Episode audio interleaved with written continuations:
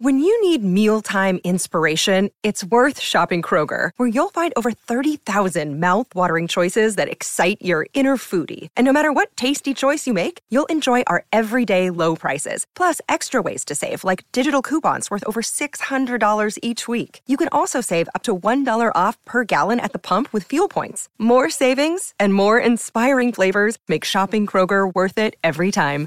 Kroger, fresh for everyone. Fuel restrictions apply. Another day is here, and you're ready for it. What to wear? Check. Breakfast, lunch, and dinner? Check. Planning for what's next and how to save for it? That's where Bank of America can help. For your financial to dos, Bank of America has experts ready to help get you closer to your goals. Get started at one of our local financial centers or 24-7 in our mobile banking app. Find a location near you at bankofamerica.com slash talk to us. What would you like the power to do? Mobile banking requires downloading the app and is only available for select devices. Message and data rates may apply. Bank of America and a member FDIC.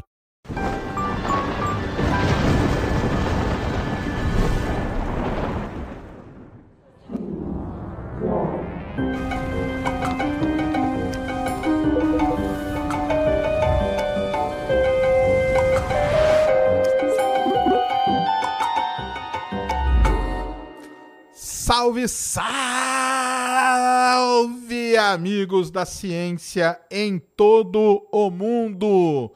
Muito boa noite, muito bem-vindos a mais um Ciência Sem Fim News, segundo episódio. Hoje, sexta-feira, dia 2 de fevereiro de 2024, são nove e três da noite, no horário de Brasólia. Estamos aqui reunidos para conversar aí sobre o que foi, o que foi notícia na ciência, em astronomia e astronáutica, que é aquilo que eu tenho um pouco de capacidade de falar. Quero trazer de outras ciências também?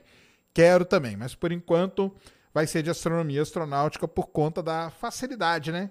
Que eu tenho aí para poder fazer o, o Ciência Sem Fim News para vocês, beleza? É, antes de começar, recado recadinhos da paróquia. Quem está aqui com a gente, apoiando o Ciência Sem Fim News, é a Insider Store.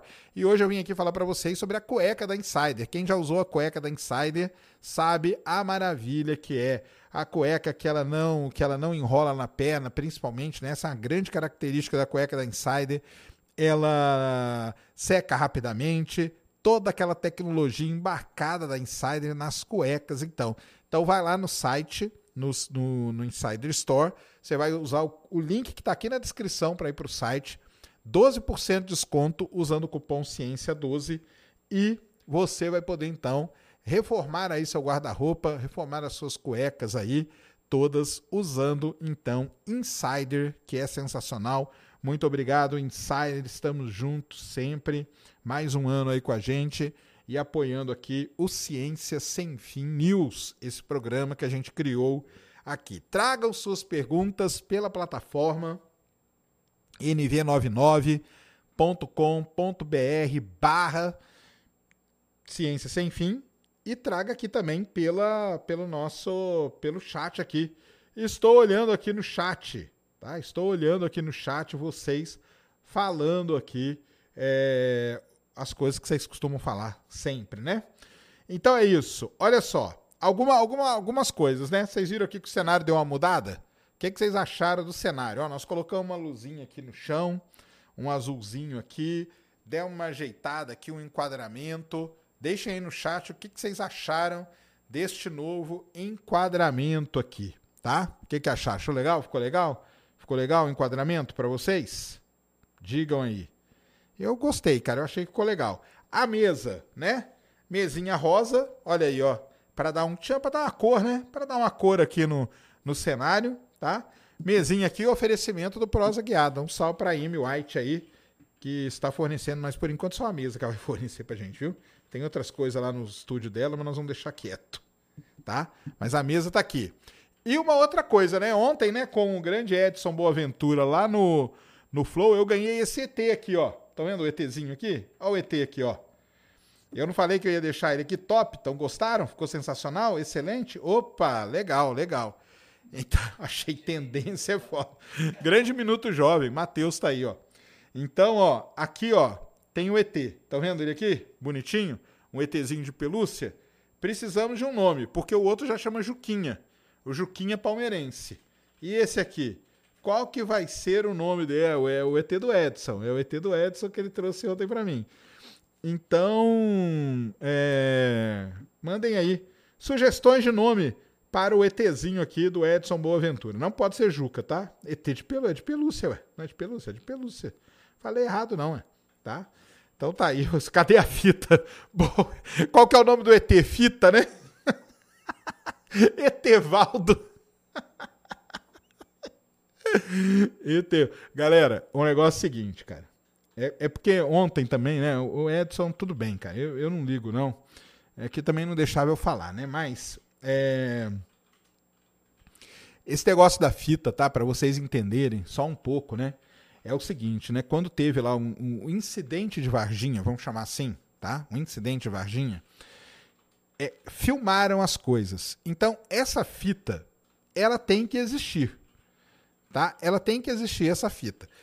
E essa fita nunca apareceu. Por isso que existe essa busca. Por isso que o Jamie Foxx ofereceu 200 mil dólares pela fita. Não é à toa, não é brincadeira, não, tá? Então, essa, essa, esse negócio da fita aí de Varginha é, é legal. Então, Varginho. Varginho é boa. Varginho é boa. Bilu não pode, não. Varginho. Varginho.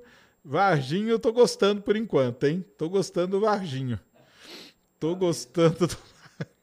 Gostei do Varginho por enquanto, tá? Gostei do Varginho.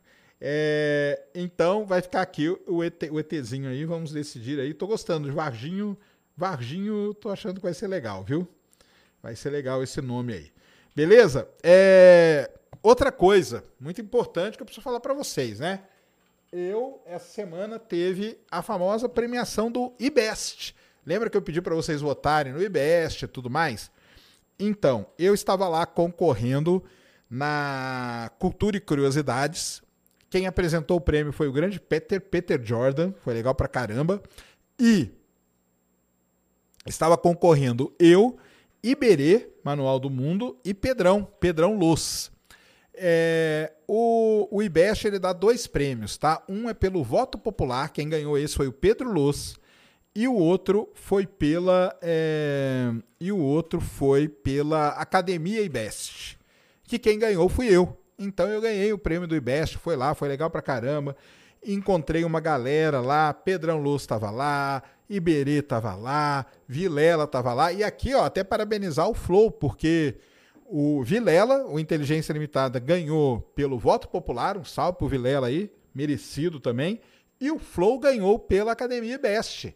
Então, salve aí pra galera do Flow aí, um salve pro Igão, que, que faz esse trabalho aí sensacional, né? Criou essa nova essa nova tendência de podcast. É podcast um negócio muito mais antigo, mas essa nova, essa nova trilha aí de podcast desse jeito foi ele e o Monark criaram, né? Isso aí tem que dar os créditos pros caras, porque eles fizeram um negócio muito foda.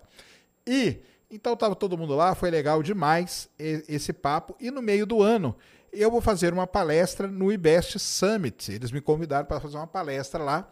Então no meio do ano estarei no IBEST Summit se tiver, acho que vai ter venda de ingressos, eu falo para vocês. Então, agradecer a galera do IBE. Não devia ter trazido a placa, né, cara? Pô, devia ter trazido a placa.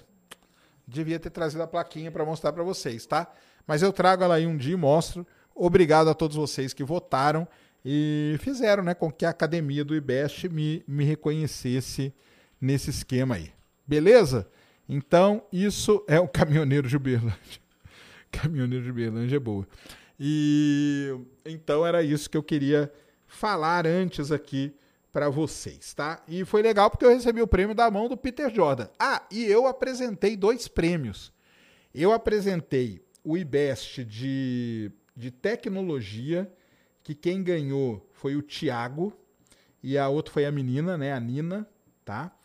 E o de educação, que quem ganhou foi o Tiago Braga, do Brasão de Armas, não sei se vocês conhecem esse canal, e o grande Gustavo Guanabara, pequeno gafanhoto. E eu já chamei toda essa galera para vir aqui no Ciência Sem Fim. Então foi, foi muito boa a premiação, valeu demais e gostamos muito. E agora vamos para o próximo ano, né? Começamos agora a jornada para 2024. Mariano Moreira mandou cincão. Sérgio, quando você vai vir nos Estados Unidos, no Eclipse, você poderia fazer uma visita aqui em Utah? O que você acha? O Mariano Moreira, eu adoro Utah, cara, mesmo porque Utah, para quem não sabe, é a meca dos geólogos, tá? O, aí tem o Bryce Canyon, né, que é um lugar muito famoso, onde a gente estuda os afloramentos. Infelizmente, cara, essa ida aí pro eclipse vai ser aquelas idas meio que a toque de caixa, entendeu? Eu vou ficar 4, 5 dias e vou voltar. Não vai dar para ir para Utah. Mas eu gostaria muito, porque Utah é muito bonito, tem o deserto de Utah e aonde é tem lá todas as formações geológicas que me encantam, né? Como, como o geólogo que eu sou. Tá bom? Então, mas vai ter que ficar para uma próxima para uma próxima vez. O Kevin Piquinelli mandou 10,90. A fita está com o ex-presidente Fernando Henrique Cardoso.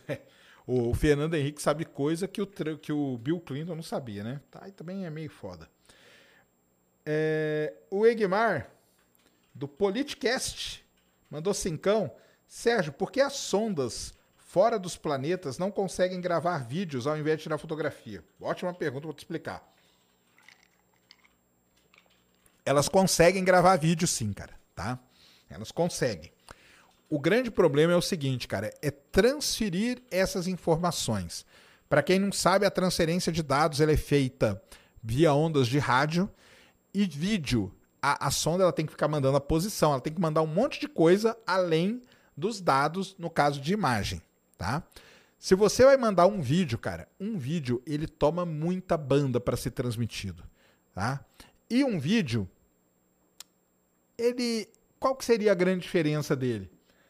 Então, a, o Perseverance manda vídeos. Atualmente o Perseverance manda vídeos, tá? Então é, é, isso. Então, como não vai fazer lá muita diferença mandar um vídeo, eles mandam a imagem, que economiza a banda, e manda os dados. Tá bom?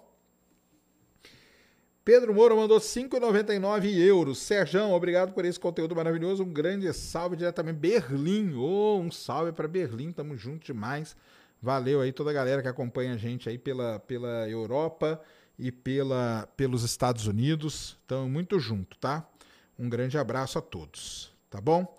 Então vamos lá. Vamos começar aqui falando, trazendo para vocês as notícias da semana. Eu sempre separo aqui, mas a gente sempre foge do roteiro, né? Sempre assim, tem jeito.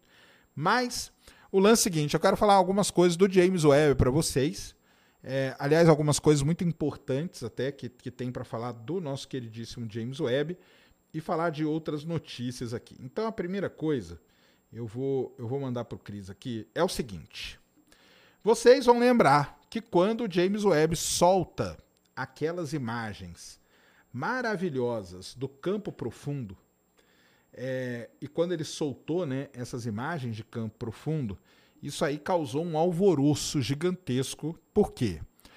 Algumas pessoas, ao verem a imagem com os seus olhos, tá, falaram que, olha só que interessante, essas galáxias aqui, lá no início do universo, elas são muito parecidas com as galáxias de agora.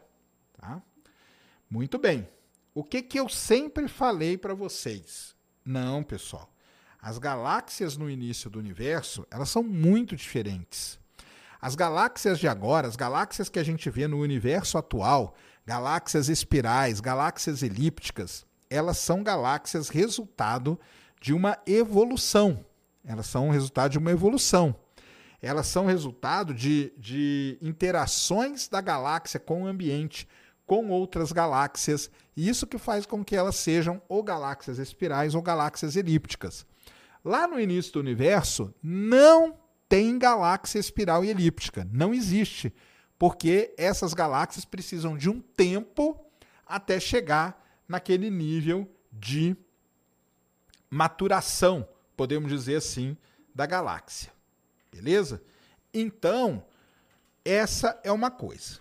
Mas não adianta eu falar o que, que tem que acontecer. Temos que ir lá e provar e calcular. Muito bem. Então, o Cris vai estar colocando aí na tela para vocês um artigo. Nós vamos deixar tudo que a gente coloca aqui fica lá na NV99 num lugar chamado links úteis, tá? Vocês entram lá e baixam. Eu troquei. Ah. É, esses do, do News, eu coloquei num lugar específico do lado de links úteis, tá? CSF News. Boa. Confundi com os episódios normais. Tá. Aí pra dar uma diferenciadinha, mas tá do ladinho do links úteis lá. Então tem links úteis, do lado tem CSF News, que é o Ciência Sem Fim News, ali vai ter esses links todos. Então, tem um artigo que está aí na tela para vocês, que são. Eh, o artigo chama-se Galáxias Going Bananas, né? Ah, Então, inferindo a geometria 3D de alta de galáxias de alto redshift com os dados do CEERS, que é um grande projeto, Cosmic Evolution Early Re- Release Science, tá? E JWST, que é o James Webb. Então, o que, que é isso? Inferindo a geometria tridimensional de galáxias com alto redshift. Então, vamos traduzir isso para vocês. O que, que seria um alto redshift? Redshift, para quem não sabe, que é o desvio para o vermelho, é o fator que os astrônomos usam para medir a distância do universo. Então, o, eles, astrônomo, tá, pessoal? Os astrônomos, eles não gostam de falar que uma galáxia está a 10 bilhões de anos-luz de distância. Ela não está, eles falam o Z, ou seja, eles falam redshift. Galáxias com redshift de 5, 6, 8, 10 são galáxias que estão muito no início do universo. Qual que é a diferença? Quando você usa o redshift, você está levando em consideração a expansão do universo. Quando você fala 10 bilhões de anos, é como se ela tivesse parada ali. A gente sabe que não está, porque o universo está em expansão. Beleza? Entenderam a primeira parte? Isso é muito importante. Entender o que é high, alto, redshift. Entenderam? Então, beleza. Então, os pesquisadores pegaram aí as câmeras do James Webb, fizeram uma imagem muito legal, uma imagem de campo profundo que a gente chama. Deixa eu ver se eu acho a imagem aqui.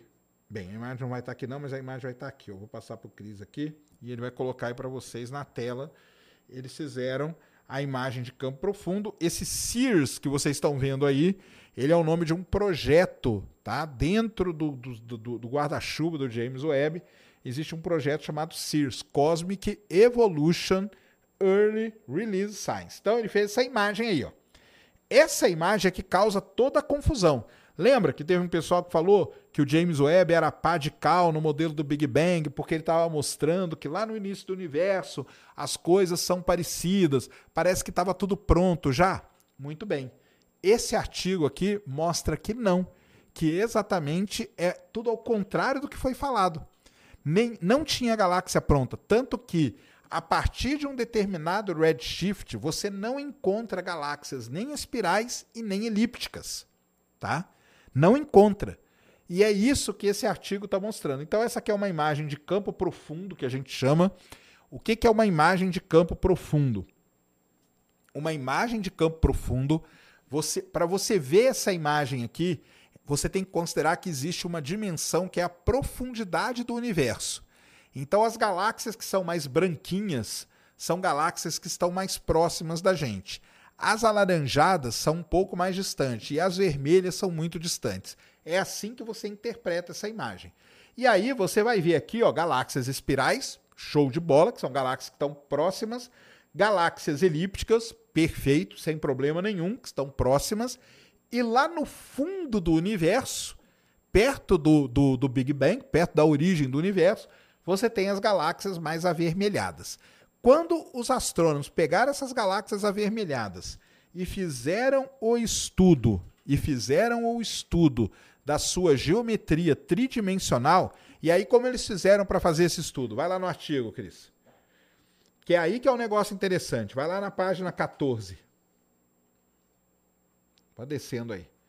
Porque uma coisa é você fa fazer com o seu olho. O seu olho não vale nada, cara. Sinto aí aqui tem matemática na parada. Então eles criaram aí, ó, isso aí é uma função objetivo, tá? É tudo fazendo por um modelo bayesiano, aí teria que entrar em estatística bayesiana, aí é uma outro papo que eu não vou entrar aqui, mas tem toda uma estatística por trás. Eles pegam aquelas imagens daquelas galáxias distantes, eles transformam aquilo ali em dado e jogam dentro dessa equação, e daí vai tirando qual seria a geometria tridimensional das galáxias.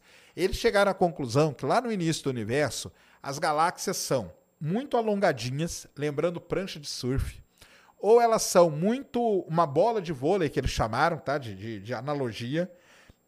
ou elas são ovaladas, tá? Então, isso é uma primeira coisa que esse artigo mostra. Segunda coisa muito importante agora, prestem muita atenção que eu vou falar. Muito importante. A massa, se a galáxia. Lembra que o pessoal falou que a imagem que o James Webb era pá de cal. Acabou para o Big Bang, porque mostrou que as galáxias estão tudo prontas. Não estão. Não estão. Não só em forma, mas principalmente como massa. Todas essas galáxias do início do universo, elas são elas têm muito pouca massa, elas são muito menos massivas do que as galáxias do universo atual. Isso aí é meio óbvio, né? Isso é meio óbvio. Isso é meio óbvio. Tá? Por que, que é meio óbvio? Porque lá no início do universo você tinha sementes, aquelas galáxias seminais, que depois foram dando origem às galáxias maiores que a gente tem hoje. Galáxias mais desenvolvidas, galáxias mais estruturadas, sejam elas elípticas ou sejam elas espirais. Beleza?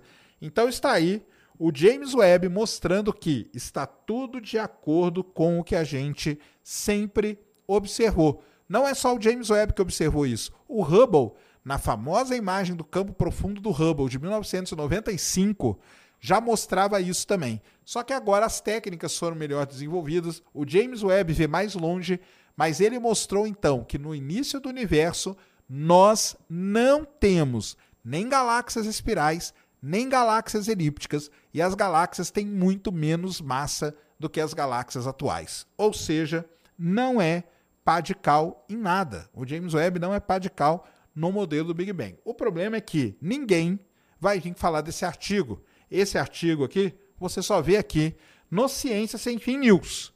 Beleza? Então, esse aqui é o lance. Então, perguntando do emblema, né? Não temos emblema, tá? Não vamos ter, nós não vamos ter emblema no Ciência Sem Fim News, cara. Por quê? Porque o emblema, ele demora algum tempinho ali para ficar pronto, alguns dias. E aí não daria, né? Eu teria que mandar saber que notícia que ia falar. Tá bom? Beleza? Entenderam então? Entenderam? Não vá, não pode, você não pode com o seu olho olhar para aquela imagem e falar: olha aqui, ó, como tá tudo igual, como tá tudo elíptico. Você tem que pegar, medir o espectro primeiro para saber a distância. Primeira coisa é essa. Você faz o, o, James Webb ele faz alguns estudos, tá, pessoal? O primeiro deles é fotometria, que é imagem. Aí você olha a imagem, você pode até falar, hum, pela imagem isso aqui tá parecido com isso. Não tem problema nenhum. Aí você faz a espectrometria, pela espectrometria, você calcula o redshift, que é o Z. Pelo Z, você vai ter a distância daquela galáxia, segundo o trabalho. Depois, você vai lá e faz toda uma análise, como eles fizeram aqui, determinam uma função matemática, um modelo bayesiano, uma estatística pesada aí por trás, para então poder é, inferir qual é a geometria tridimensional da galáxia e chegar na conclusão que você não tem nem galáxia elíptica, nem galáxia espiral no início do universo. As galáxias do início do universo são muito diferentes das galáxias que a gente tem hoje. O que já era meio óbvio, mas está aí agora provado e comprovado. Beleza até aí? Piloto Clube mandou 4 dólares e 99. Olá, sacane, sou piloto de avião e moro em Dallas e gostaria de participar do evento do Eclipse. Como não preciso de hotel, aqui quanto seria? Entra em contato. É...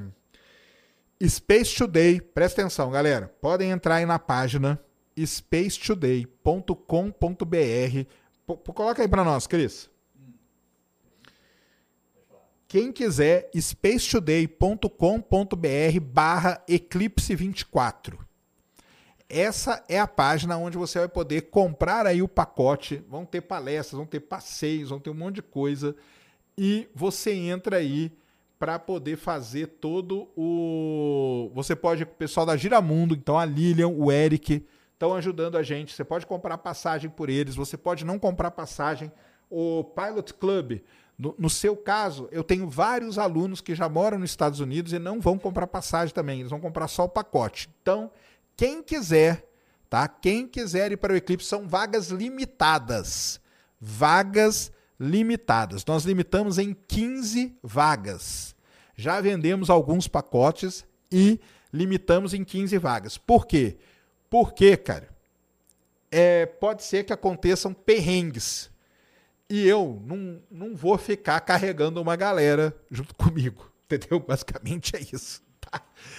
É, mas 15, 15 dá para dá levar, a gente se organiza. Então, entre aí no site, tá? O Cris vai deixar aí na descrição. Eu tô até adiantando, porque eu só ia fazer isso domingo, mas vocês aqui do Ciência Enfim News são especiais, estão no meu coração, então eu tô divulgando hoje para vocês, tá aí, ó, para vocês entrarem em contato, fecharem o um pacote, vai ter palestra, vai ter visita em museu de ciência, visita em planetário, vai ter um monte de coisa legal para a gente fazer lá em Dallas e no dia 8 assistir o eclipse, participar da live comigo e nós vamos fazer um barulho muito bom lá. Beleza? Tranquilo? Então é isso aí. Grande professor César Lenz mandou. Professor, nós temos que marcar aquele episódio, hein, cara? Com o Jota, né? Temos que marcar. Fala, Sérgio, excelente episódio, como sempre, aguardando marcar o Ciência Responde. Isso!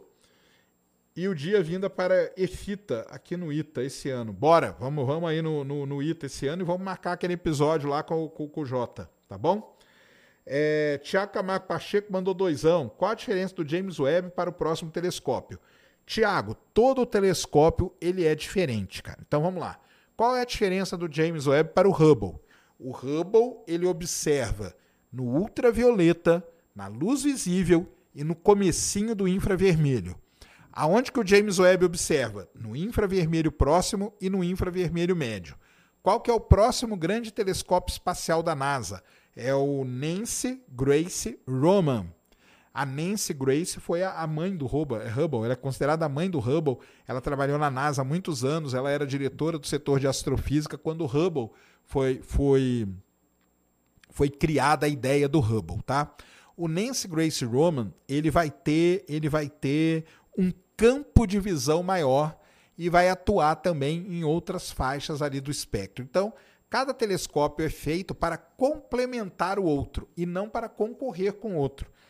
Então, os pesquisadores eles pensam em complementar o espectro eletromagnético. Quanto mais você cobrir o espectro eletromagnético com instrumentos diferentes, melhor, porque você pode integrar tudo isso. Beleza? Lauro C mandou dezão. Sérgio, achando muito legal a volta dessas news de ciência. Igual você fazia no meu. Exatamente, cara. Para quem não, não sabe, né? Eu, minha vida na, na, no YouTube começou fazendo isso aqui, cara. Eu fazia o Jornal Nacional da Astronomia, tá? Todo dia, 8 horas da noite. Explica pra gente o Blue Shift, e se outras galáxias estão se aproximando além de Andrômeda. Claro que estão, cara. Tem várias galáxias, então vamos lá. É, o Redshift, tá? Então é assim. O universo, a gente tem uma briga entre duas forças, vamos dizer. Uma delas é a gravidade e a outra seria a energia escura, tá? Basicamente são essas duas grandes forças que estão brigando no universo. Existem coisas que estão próximas da gente, que estão no que a gente chama de grupo local de galáxias, a Via Láctea ela não pertence a um aglomerado de galáxias, ela pertence ao, a, um, a uma coisa que a gente chama de grupo. Isso aí é uma especificidade dentro do estudo de galáxias. Um dia a gente pode até explicar isso para vocês. Mas, enfim, dentro do grupo local a gente tem Via Láctea, Andrômeda, Galáxia do Triângulo, Galá Pequena e Grande Nuvem de Magalhães e várias outras galáxias. Dentro dos grupos ou dentro dos aglomerados, quem manda é a gravidade. E aí o que, que pode acontecer? Uma galáxia pode se aproximar da outra, uma galáxia pode colidir com a outra, uma galáxia pode se afastar da outra.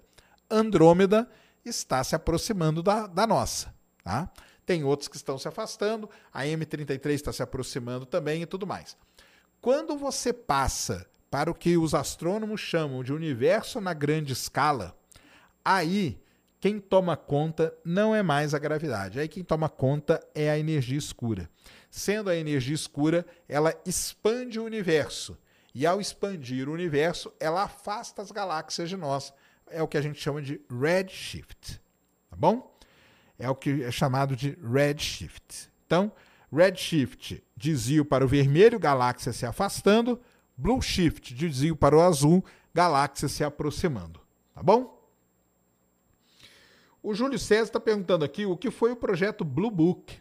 Cara, o projeto Blue Book foi uma das primeiras tentativas do governo americano de pesquisar seriamente o fenômeno ufológico. Tá? Então ele destacou ali uma galera, tanto na, na, no FBI, na CIA, nas Forças Armadas, para investigar aparições, possíveis avistamentos, possíveis abduções. Então foi criado um negócio chamado Projeto Blue Book, que ficou em segredo durante muitos anos, mas hoje ele já está liberado. Você baixa aí todo o projeto Blue Book. Eu acho que até o Uri Geller, lembra do Uri Geller? O entortador de garfos, ele era do. Ele, ele foi investigado pelo projeto Blue Book. Ele foi investigado, tá bom? Egmar mandou dezão aqui. Deixa eu ver aqui, Egmar, que você está perguntando. Sérgio, de tudo que já foi coletado, já podemos descartar que algum outro sistema seja perfeito, igual ao sistema solar, ou ainda estamos à procura? Sou membro do Space Day. Grande Egmar, obrigado por ser membro do Space Day. Cara, é... não, cara, não foi descartado, não. Tanto que nós já descobrimos o sistema Trappist, que tem sete exoplanetas, é quase um sistema solar, né? O sistema solar tem oito, e sistemas com cinco, seis planetas, e devem ter muito. Isso que a gente vê, né? Porque pode ter planeta bem pequenininho que a gente não vê. Então tem muita, tem muita coisa a ser descoberta ainda. Tá? Beleza, então. Então entenderam o lance das galáxias do James Webb? Show de bola? Tranquilo? Muito bem. Então vamos para outra notícia do James Webb. Ah, hoje vai ter muito James Webb aqui para vocês. A outra notícia é a seguinte. O James Webb, ele estuda o universo profundo, como a gente viu ali, mas ele estuda coisas muito mais próximas, tá? E muito mais até bonitas de se ver. Então, ele fez um estudo recente, estou colocando aí para o Cris colocar aí na tela para gente. Ele fez um estudo recente de 19 galáxias espirais que estão voltadas, que estão de frente para nós, tá? As imagens são sensacionais, tá? As imagens que o James Webb fez são sensacionais. Primeiro, né? Por que, que ele fez isso?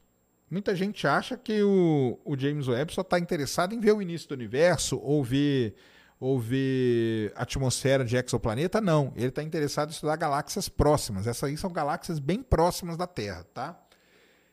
Por que, que ele está estudando isso? Porque, primeiro, né, a Via Láctea seria uma galáxia espiral, barrada, com uma barra de estrelas no meio. Como que a Via Láctea surgiu? Como que ela evolui? Como ela vive? A gente é difícil da gente ter essa noção porque a gente está dentro da galáxia. Então a gente olha para galáxias que estão parecidas, que são parecidas com a nossa, e tenta e a gente tenta entender o que está acontecendo lá. E ao descobrir o que acontece lá, a gente coloca no nosso, no nosso ponto de vista. É isso que os astrônomos fazem e por isso que o James Webb foi apontado para 19 galáxias espirais. Viu coisas muito interessantes, então ali no núcleo, né, como a gente já sabia, estão as estrelas mais velhas. E eu acho que eu falei, me, me cobraram aqui, que eu acho que eu falei uma coisa errada no meu vídeo, tá? Sobre isso, vou tentar explicar. Porque eu falei que as estrelas nasciam no meio e iam migrando para os braços, então no braço era para ter estrela mais velha do que no meio.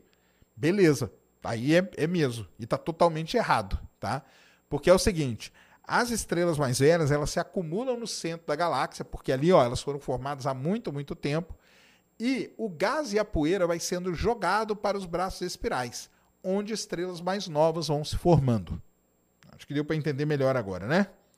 Tá? É, então, o James Webb faz isso. E uma coisa muito interessante que ele descobriu, deixa eu ver se eu acho uma imagem aqui para colocar, estudando essas galáxias aí, ele descobriu um negócio espetacular, galera. Espetacular mesmo. O que, que ele descobriu? Ele descobriu uns buracos. Ele descobriu uns buracos dentro das, dentro das galáxias.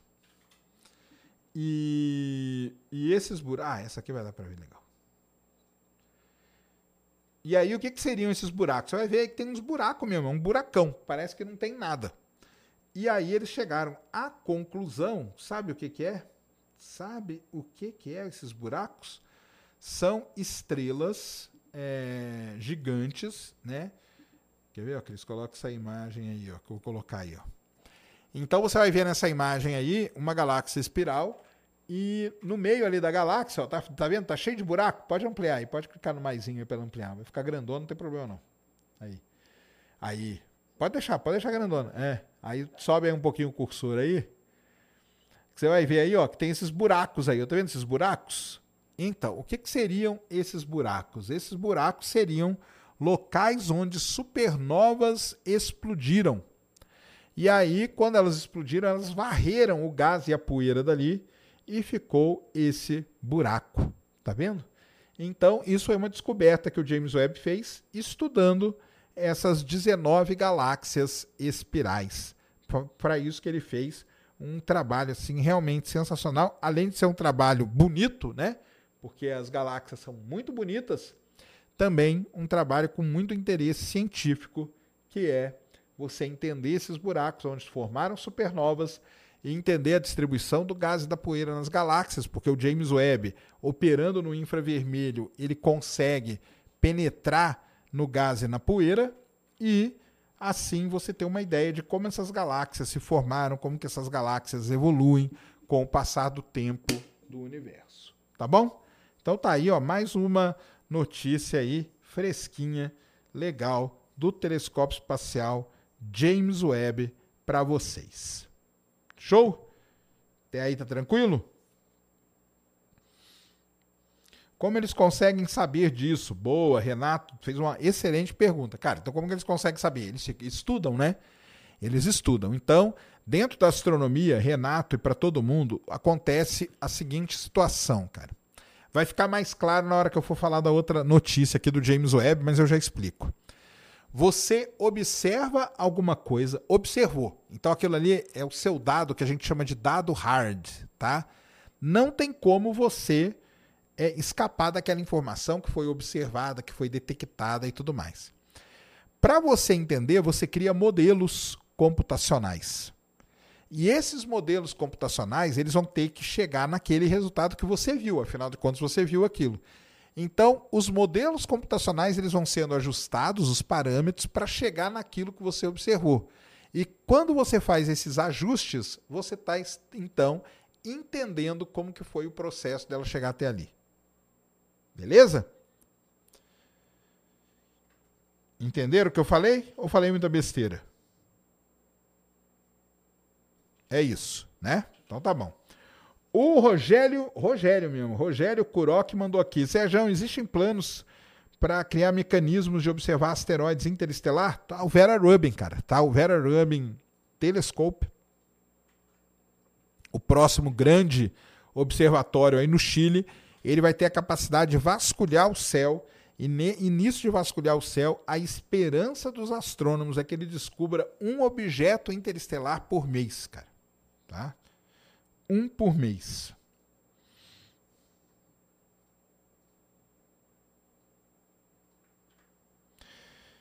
O Antônio perguntou assim: ó, quanto seria o diâmetro dessa explosão? E com relação a gente, tem alguma que possa explodir e pegar a gente? A segunda parte da sua pergunta, não tem. Tá? Não tem. Fique tranquilo que não tem. Ah, essas, esses buracos aí, ele tem dezenas a centenas de anos-luz de diâmetro e nós, a, a, supernova mais próxima da gente que pode um dia explodir e danificar a Terra, está muito mais do que isso, tá? Então fica tranquilo. Podemos disponibilizar imagens para baixar em alta. Não, não, Eduardo, nós vamos disponibilizar o link, cara, tá? Então o link, o Cris vai colocar lá o link dessa matéria.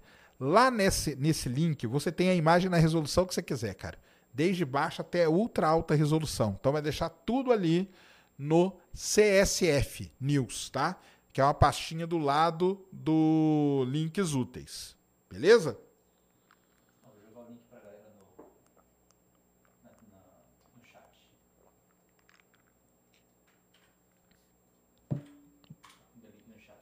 Boa. Colocou o link aí no chat, você pode baixar essas imagens na resolução que você quiser. O Júnior Bosco, tem alguém fazendo telescópio melhor que o James Webb? Então, cara, é aquilo que eu expliquei, né? Os telescópios, eles não têm, eles não têm o interesse de ser melhor, mas sim diferente. Tá bom? O Nancy Grace Roman, que eu falei para vocês, ele é um telescópio diferente do James Webb. Pode ser melhor? Dependendo. Depende do que você vai observar com ele, ele vai ser melhor que o James Webb, tá?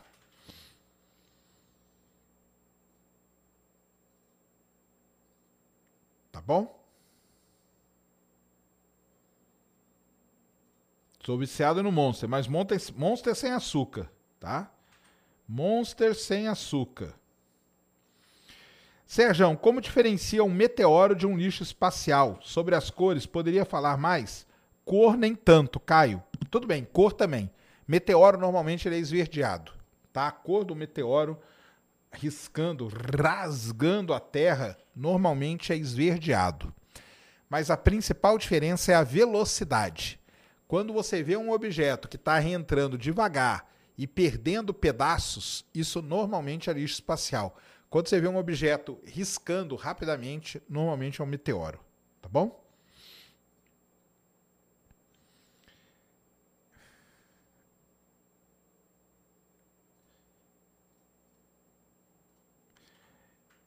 Eliane Isidoro, você tem quantos anos de carreira na astronomia? Zero anos. Não tem, minha carreira não é de astronomia, tá? No que que eu, no que que eu me formei? Aonde eu me formei? Eu me formei na USP em Geofísica Fiz mestrado em engenharia do petróleo na Unicamp e doutorado em geociências na Unicamp. Eu não sou astrônomo, não sou astrofísico, nunca estudei astronomia de forma, vamos dizer assim, é, acadêmica, tá? Eu sou um curioso, leio muito de, sobre astronomia, leio, estudo. Pode dizer que é um estudo desde ali de 1986, quando o Halley passou, tá bom? Mas minha carreira na astronomia são zero minutos. O Emerson, Sérgio, cheguei agora. Como funciona esse programa novo do Ciência Sem Fim? Funciona o seguinte, cara. Eu separo as notícias, vou comentando ela aqui com vocês e vocês vão perguntando.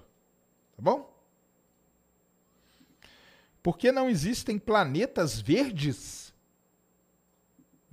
como assim? Você é palmeirense aí? Pra ficar preocupado com isso? Planeta verde? Cada um, tem nada a ver. Como... Não tem planeta, cara. Planeta que a gente conhece são só os do sistema solar. Os exoplanetas, a gente não sabe a cor deles, tá? Pode ter verde? Pode, dependendo, ué. Não tem problema nenhum.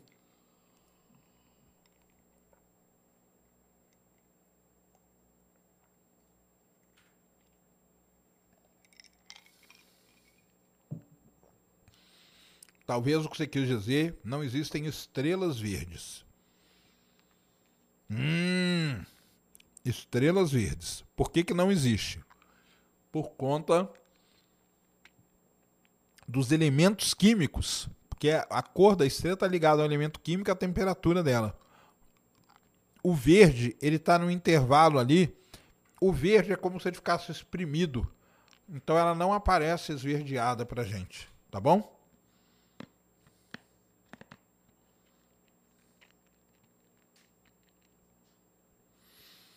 Estão gostando da live de, de ciência, Carlos, de, de notícias? Que bom. Então nós vamos continuar assim, tá? É, por que o dia solar tem durações diferentes e mesmo assim não atrapalha o nosso dia a dia? Porque o ser humano criou uma convenção, cara. Então a gente convencionou o dia ter 24 horas. Mas aí quais são os problemas que surgem? Nós já conversamos com o Pena sobre isso surge o problema de um mês ter 30 e o outro ter 31 dias. De 4 em 4 anos você precisa criar um dia novo no mês de fevereiro. Por que, é no mês de fevereiro? Sei lá, escolheram, entendeu? Então, assim, mas nós convencionamos. Se a gente fosse seguir o, o dia solar, seria loucura. Seria loucura. Precisou ter uma convenção, tá?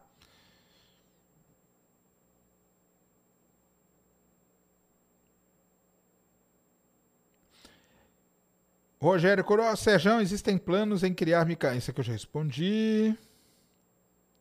Richard Meg. Serjão, quais os impactos na sociedade pode acontecer caso nossa medicina consiga prolongar a vida humana por mais 100 a 200 anos? Pô, seria sensacional, né, cara? Viver por mais 100, 200 anos, a gente poderia, poderia testemunhar muitos acontecimentos aí, principalmente na ciência, né? Porque, principalmente na, na, minha área, que é geologia, que as coisas mudam muito lentamente, seria demais. Então, por que não 13 meses de 4 semanas? Boa pergunta.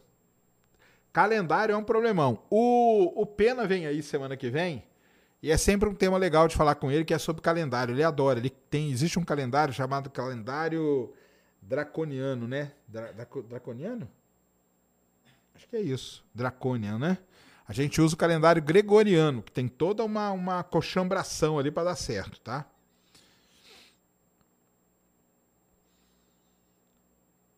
Por que o Sérgio ficou incomodado com a pergunta do Planeta Verde? Porque Planeta Verde é dos palmeirenses, cara. Só por isso. Beleza, então. Tem pergunta aí na plataforma, Cris? Tem. Ixi, o problema é se eu conseguir ler daqui. Ó, se você quiser, dá pra você abrir aí no seu PC. Eita, mas aí agora vai ser foda. Ah, manda o link então que eu abro aqui. Quando você acha que o homem volta para a lua? Eu acho. É. Decatrian. Decatrian. Boa, ô, oh, hi, hi. Eu falei errado. Decatrian. Isso aí. Eu falei o que é draconiano, né? Nada a ver. Decatrian. Calendário Decatrian. Esse, é- esse é perfeito mesmo, tá? É, pra voltar para a lua é do- pela NASA, pela NASA, pelos planos atuais, 2027, né? Pelos planos atuais, 2027. Vamos ver se eles vão se concretizar. E aí onde que fica? Ah, tá aqui embaixo, né? Então tá bom. Ah, você conseguiu abrir? É consegui. Então o Guto aqui, ó. Fala, Serjão, tem uma dúvida que não tem a ver com espaço. O que acontece com o espaço que o petróleo dá? Ah, tá. Mas tem a ver com o espaço. Injeta água do mar no lugar. Se for isso, altera alguma forma o nível do mar. Abraço dos Estados Unidos. Um salve, Guto. Cara, isso é um grande problema, um problema de geomecânica seríssimo que a gente tem hoje, tá? É, normalmente são injetados, injeta-se muito CO2 e muita água na- no poro das rochas. É só para lembrar pessoal, eu vou fazer um programa especial de petróleo para vocês, tá? Mas já adiantando, a gente fala reservatório de petróleo, as pessoas acham que lá no fundo da terra existe uma piscina cheia de petróleo. Não é assim. O petróleo, você tem uma pedra, imagina uma pedra, tá? Essa pedra é cheia de, de furinhos bem pequenininhos, que a gente chama de poros. É como se fosse uma esponja. A gente coloca o poço ali e puxa, suga aquilo lá igual um canudinho, tá? E aí, normalmente, a gente coloca água, coloca CO2, coloca. Aí tem várias coisas que são injetadas nos reservatórios hoje, beleza? Mas, porém, todavia, entretanto, em alguns lugares isso está causando problema. Na Noruega, se não me engano, é no campo de Ekofisk, na Noruega, ele desceu alguns metros as plataformas por conta disso. Isso é um problema seríssimo, está sendo investigado, tem muita grana envolvida aí para se estudar. É um problema de geomecânica aí sério que a gente tem na produção de petróleo, viu, Guto? Valeu demais, cara. Um grande abraço. E o Falcon 6X, obrigado, Serjão. Valeu, tamo junto aí também. Manda aí perguntar na plataforma, cara. Lá você pode mandar áudio e vídeo. Pode mandar áudio e vídeo. Serjão, o James Webb está muito longe da nossa. Da nossa quê? Constelação? Não. O James Webb está a 1,5 milhão de quilômetros de distância da Terra, num lugar chamado Ponto de Lagrange L2, tá? Por que no inverno o Sol está aparentemente mais perto da Terra e está frio e no verão? Boa pergunta. Sabe por quê, cara? Porque o frio e o quente na Terra não tem nada a ver com a distância do Sol, e sim com a inclinação do eixo de rotação da Terra. LDSK mandou doisão, doisão, um abração para você e para o chat, chat tóxico. Eu não percebi. Você falou a outra pergunta na plataforma já não? Eu falei duas, tem mais uma? Ah, não, é a do, do Falcon, né? É, falei do Falco, falei já. Ah, deixa eu mostrar aqui. Você acha que o clima interfere na capacidade cerebral? Muito, muito. Isso aí já tem estudo comprovando isso, tá? Aí vocês vão lá no Eslão, vai lá no Eslan Delana- Delanagori, perguntem pra ele, tá? Existem estudos aí que, que mostram que influi pra caramba, tá? O Egmar mandou mais cincão aqui. Se é possível encontrar um sistema parecido com o sistema solar, é também possível encontrar vida inteligente? Opa, e calma lá, calma lá. Calma, calma. Aí você tá dando um pulo muito grande, cara. Muito grande. Pode ser um sistema parecido com o sistema solar em número de planetas, Mas até aí, de ter algum planeta ali que tenha vida igual a nossa, é muito difícil. Calma, garoto. Ai, ai, viu? Não afeta em nada a distância, tá? Bruno Medeiros, tem um superchat do Bruno Medeiros aí? Ah, mandei tudo pra você lá no. Deixa eu ver aqui. Bruno Medeiros. Ah, tá aqui, ó. Mandou cincão. Salve, Serjão. E aí, já falou sobre a treta que o Elon Musk vai enfrentar? Não, não falei ainda, tá? Vou falar. Ainda vou chegar nesse tema aí, Bruno, que é sobre o Starship sendo confiscado pelo DOD, que é o Departamento de Defesa americano.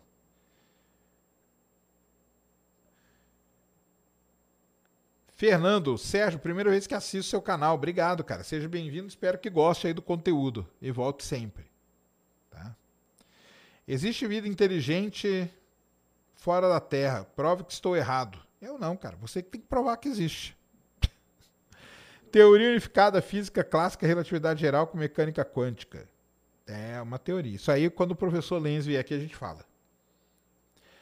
Boa noite, Sérgio. Se eu encontro petróleo na minha propriedade, estou rico ou é do governo? No Brasil é do governo, Jean. É obrigado a dar para o governo, o governo vai te pagar um royalty, dependendo do quanto que você produz o seu petróleo. Primeiro o governo vai lá, vai avaliar o, o que você achou para ver se é economicamente ativo. Sendo economicamente ativo, é criado um plano de produção e nesse plano você ganha um royalty sobre o que foi encontrado no seu terreno. Tá bom? Queria saber como o Sejão faz para lembrar. Eu não lembro de tudo, não, cara. Tá, João? Esse meteoro à sua direita é uma ilusão ao que deu tua. É, é uma ilusão, sim. É um meteoro aí bonito, né? Vocês gostaram, né? Gostaram do cenário, galera? O Lauro C mandou 4 reais. Sérgio, o que você acha do Neuralink? Usaria? Vamos lá. Não é minha área. Então eu vou seguir o que o grande professor Nicoleles fala sobre Neuralink. Ele é radicalmente contra, porque ele acha que é uma técnica altamente super invasiva. E hoje você não precisa desse tipo de técnica para salvar os pacientes. Ponto. Outra linha, parágrafo, travessão. Não quer dizer nada isso do ponto de vista do capitalismo do Elon Musk. Ele pode usar isso para colocar em várias pessoas, mesmo que seja invasivo, e não está nem aí para isso, tá? E, e, se eu usaria, se eu não tivesse necessidade, eu ia usar para que o Neuralink, cara? Para quê?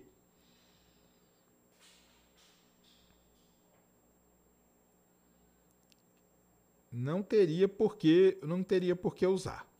Mudou o cenário? Olha aí, o que, que vocês acharam do cenário? Dá uma opinião aí. A gente precisa saber do feedback de vocês. Quase duas mil pessoas aqui ao vivo com a gente. E digam aí o que vocês acharam do cenário.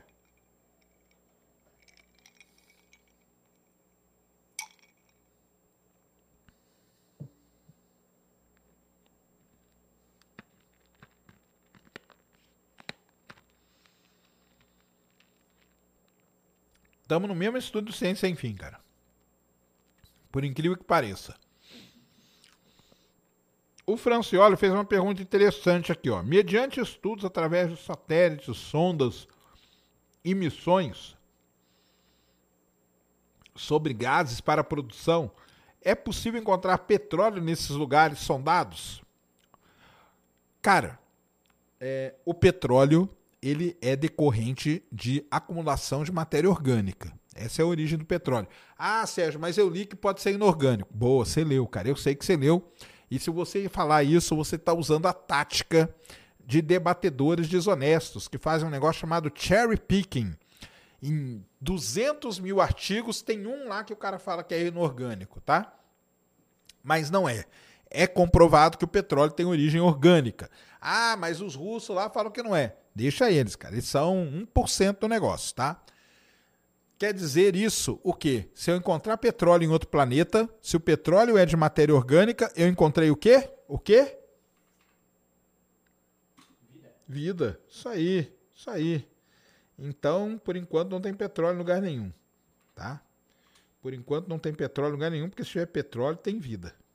Ou teve, Ou te, é, teve no passado, né?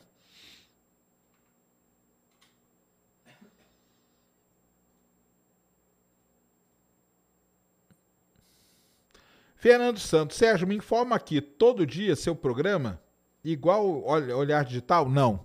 O Ciência Sem Fim ele é feito de quarta, quinta e sexta, tá? É, podcast, Ciência Responde, que a gente faz um tema específico, vai respondendo perguntas, e agora o Ciência Sem Fim News, tá? E lá no Space Day eu tenho vídeo todo dia.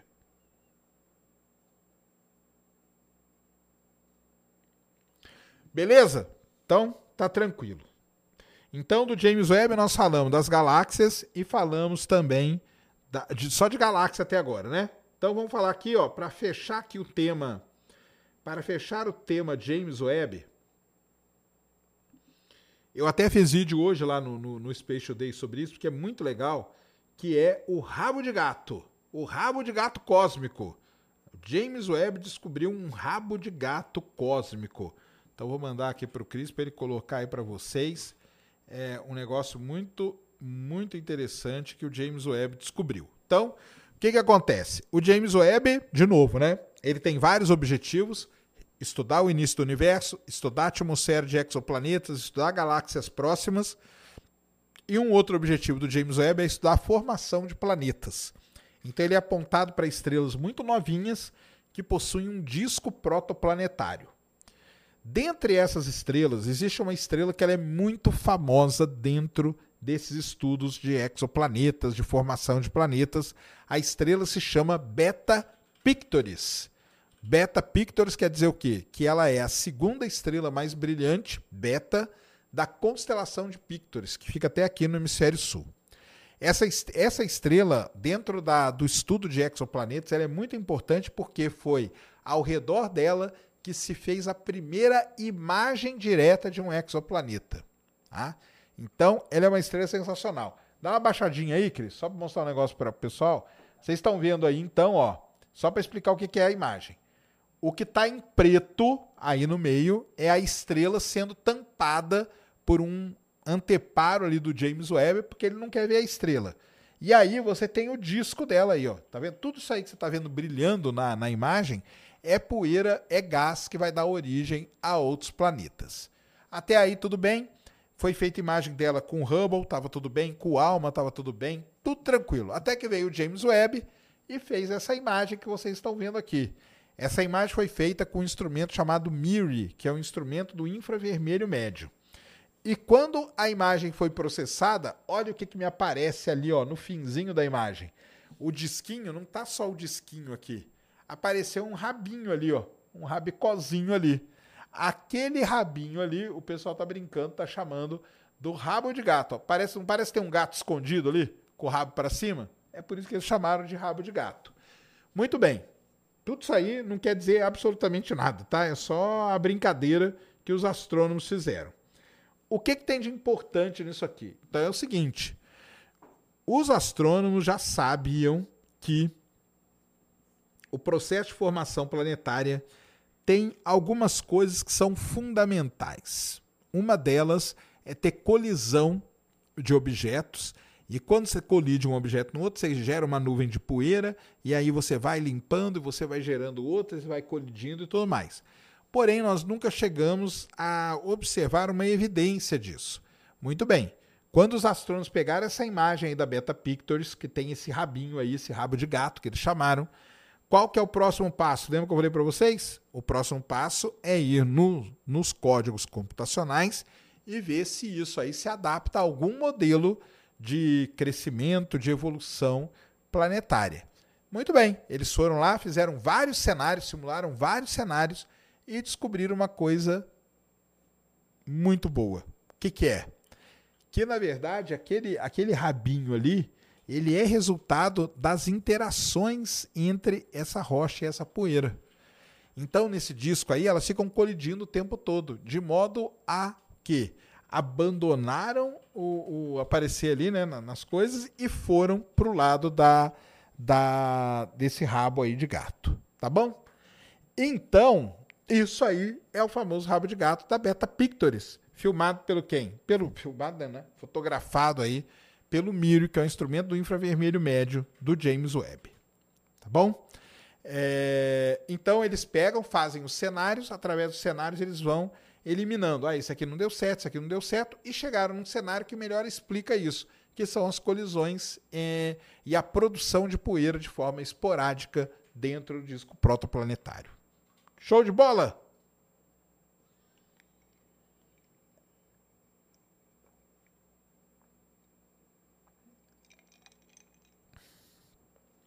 Sérgio, se as estrelas são formadas por hidrogênio, porque os planetas que são muito menores são rochosos, como a Terra? Não teria que ser hidrogênio também? Boa pergunta, Carlos. Não teria. A estrela, ela é formada e vai adquirindo massa até o quê? Até começar o processo de fusão nuclear. Aí você tem uma estrela. Quando acontece isso, vários elementos são expulsos da estrela. E esses elementos eles ficam vagando ali pelo disco protoplanetário. Acabam se condensando, se solidificando e formando planetas no futuro. Então é assim que acontece mais ou menos o processo. Por que, que a Terra é rochosa? E por que, que os planetas mais externos não são? Porque a Terra estava perto do Sol quando aconteceu sua formação e os elementos voláteis, vários elementos leves, foram varridos daqui certo? Porque o Sol estava emitindo muita radiação, varreu os elementos mais leves para longe. Aí foram parar lá em Júpiter e Saturno, por exemplo. E a Terra ficou com os elementos mais pesados, que deu origem ao planeta rochoso. Tá bom?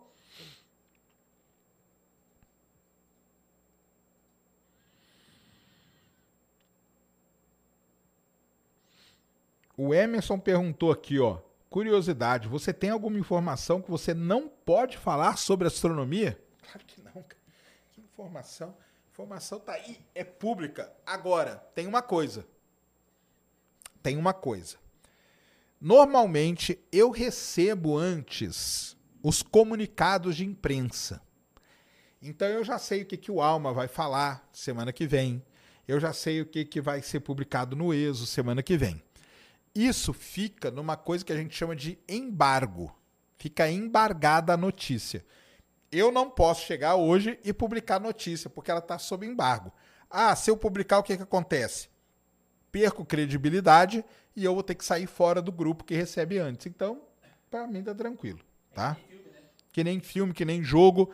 Lembra do Starfield? Que ele estava embargado, os meninos já tinham feito vídeo e tudo mais, mas não podiam soltar. Na hora que cai o embargo, começam a soltar um monte de coisa. É sempre assim, tá?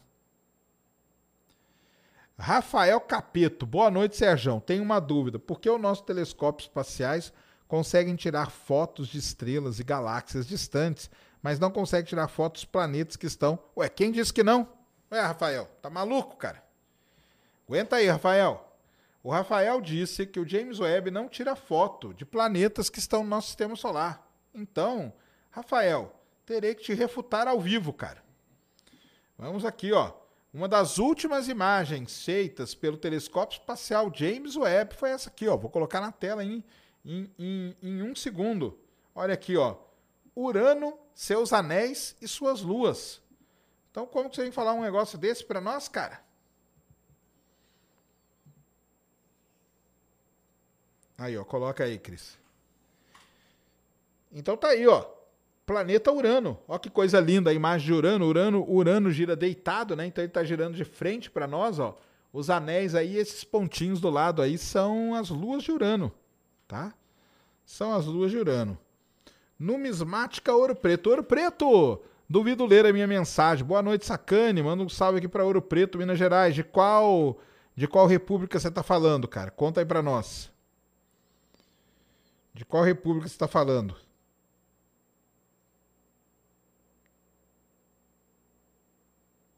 refutado ao vivo. Tá, tô brincando, viu, cara? Mas ele tira assim, ele já tirou foto de Marte, de Júpiter, de, de Marte, Júpiter, Saturno, Urano e Netuno, tá? E de Plutão também. É verdade que a fita cassete. Não, não é. O Lauro mandou cincão. Serjão, como pode energia escura e matéria escura ser 96% do universo e a gente não vê? Boa pergunta, né, cara? Então como pode? Porque é coisa mal um mistério que a gente tem, cara.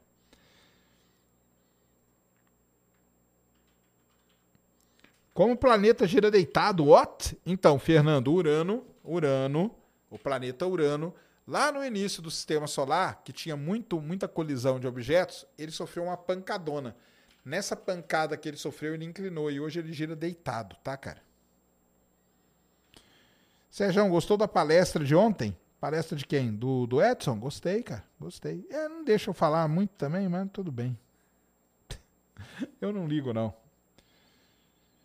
Sou famoso nativo. Ah, caramba, estudei educação física na UFOP, adoraria fazer astronomia. Olha aí, que maneiro. Você já veio aqui, não precisa, já fui muito em Ouro Preto, cara, tá? Já fui em Ouro Preto, já fui banca. Meu orientador era estudante de Ouro Preto, da saudade da mamãe. É, eu ia muito em Ouro Preto, tá, cara? Muito mesmo. Belíssima cidade, ia nas minas aí também, em volta. E um belíssimo lugar para se morar, para se viver, para se estudar. Embora essa parte aí a gente tá ligado que, né? Você tá ligado. Rafael Capeto, caraca, Sérgio, desculpa, não, cara, eu tô, fiquei falei zoando com você, cara. Eu tinha essa impressão, achava que era só uma questão de tipo de instrumento. Não, não, ele faz de tudo, tá, cara? Ele faz de tudo. Ele tira foto de asteroide, ele tirou foto do, do Dimorphos sendo atingido pela sonda, tá? Não tem nada, não. Eu falei de zoeira com você também, tá? Leandro Ribeiro, te amo, gordinho. É possível o céu do norte ser mais bonito que o céu do sul? Cara, isso é uma, uma dúvida, né? Que são, são diferentes, né? Mas todo mundo fala que o céu do hemisfério sul é mais bonito do ponto de vista astronômico mesmo. Tenho a impressão que o céu daqui é mais perto. Mais perto? Não. Aí não é, não aqui em West Palm Beach, Flórida, aguardando o próximo lançamento. Quando será? Dia 6, se não me engano. Tá? A Rosana, grande Rosana Fonseca, um beijão para você. Professor Serjão, colega André de chat do Felipe Raime me indicou nesse nome pro ET. Goiabinha. Goiabinha! Tá aí, ó. Pode ser o Goiabinha.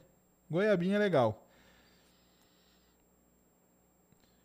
Como que o pessoal consegue atualizar o sistema da Voyager 2 tão longe? Ué, eles mandam o comando, cara. E o comando vai demorar para chegar, mas vai chegar, tá bom? O que você acha do sinal WoW? Eu não acho que, que eu acho eu acho que foi o lance da Floresta Negra. que foi aquele balançar da árvore para ver se tinha alguém, tá? Foi isso aí o sinal WoW.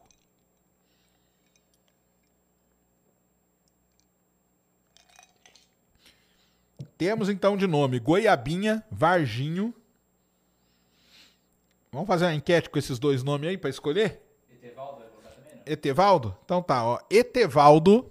Vamos fazer uma enquete aí no chat. Temos o quê? 2.060 pessoas, tá bom? É um número bom para fazer. O Cris vai montar uma enquete aí. Qual o nome do ET?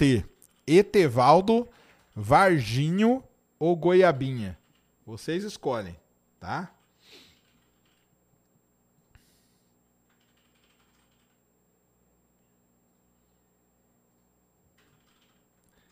Petróleo surgiu de plâncton e fitoplâncton, isso mesmo, que era mais abundante no isso mesmo. Porém, entre essas rochas de petróleo pode ser encontrado fósseis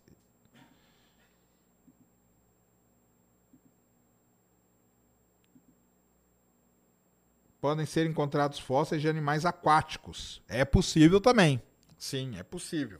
Só que eles, se você tem o fóssil, eles não viraram petróleo, né, cara? Tá bom?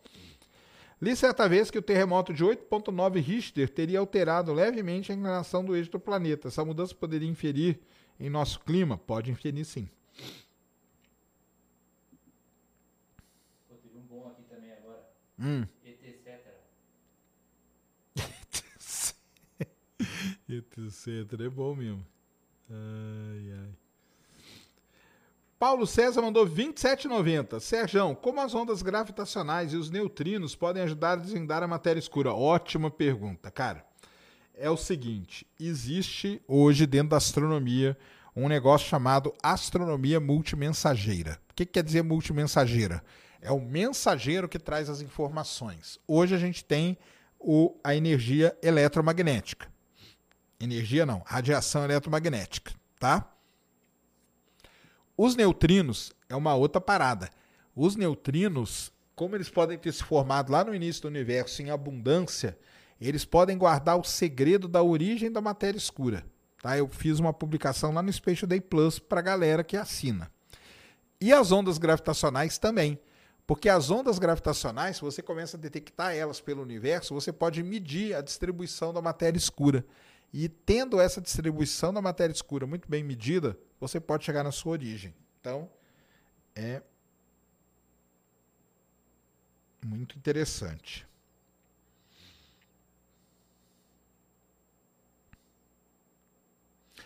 Sobre o caminhoneiro que eu conto ontem, né, que já contei algumas vezes, o, o, o Fábio está perguntando se ele não podia ter problemas mentais. Poder até podia, mas ele passava por exames rigorosos é, no trabalho dele, porque como ele era caminhoneiro, ele não podia ter problema nenhum, tá?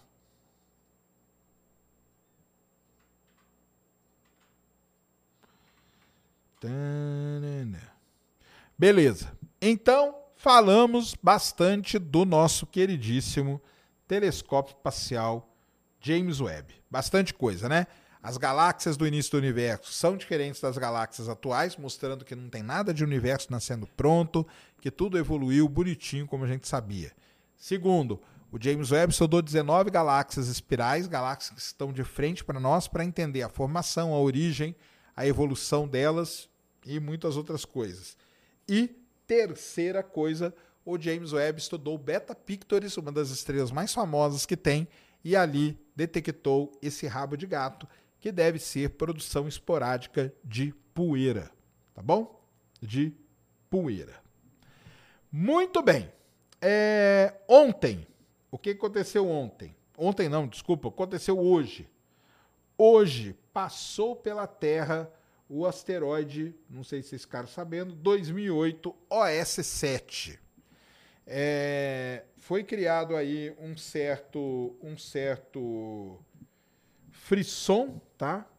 Mas ele passou tranquilo. Ele tinha ali cerca de 300 metros de diâmetro, tá? É um asteroide de um tamanhozinho considerável, é sim, mas aparentemente, é, aparentemente não, né? Ele não bateu com a Terra, porque ele já passou. Então, ele ele passou, na verdade, ele passou bem longinho até da Terra, tá? E sem problema, sem nada. Lembrando que hoje, né, é tudo muito monitorado. Então você tem redes igual a Bramon, que é a rede brasileira, você tem isso aí espalhado pelo mundo inteiro para estudar os meteoros e os meteoritos.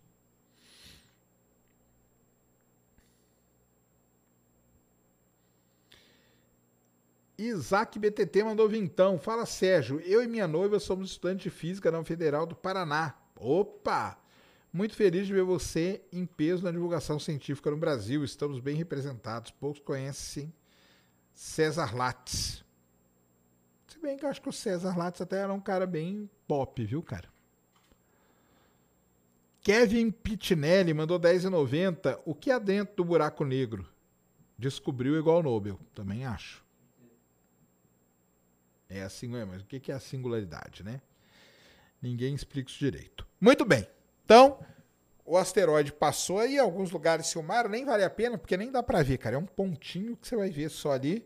Só que se ele batesse na Terra, ele faria um estrago de escala, de proporção, né? Vamos dizer assim, é, talvez continental. Eu acho que não seria uma o fim da humanidade, não. Acho que não seria. Muito bem. É, então, tá aí. Vamos falar um pouco agora.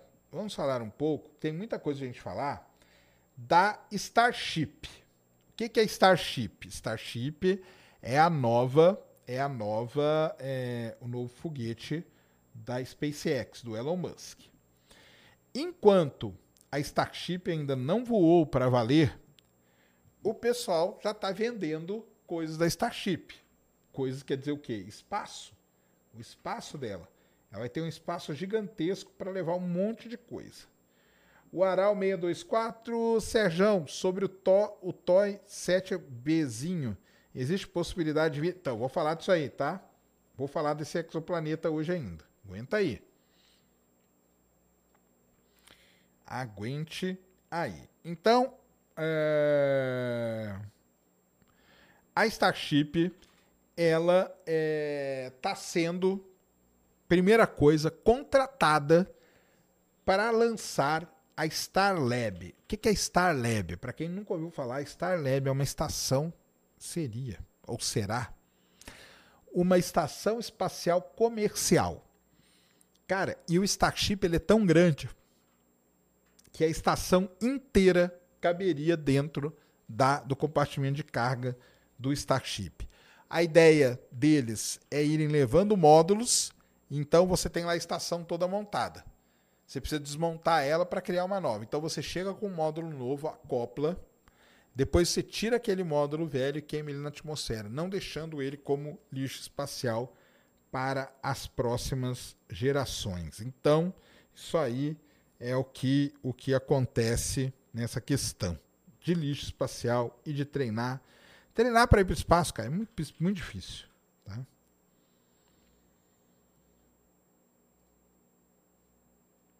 Muito difícil. Quem é que está ganhando aí? A enquete. 41 pro Varginho, 31 pro Goianinho. Goiabinha. É. E 28 pro Etevaldo. O Etevaldo tá chegando aí, ó.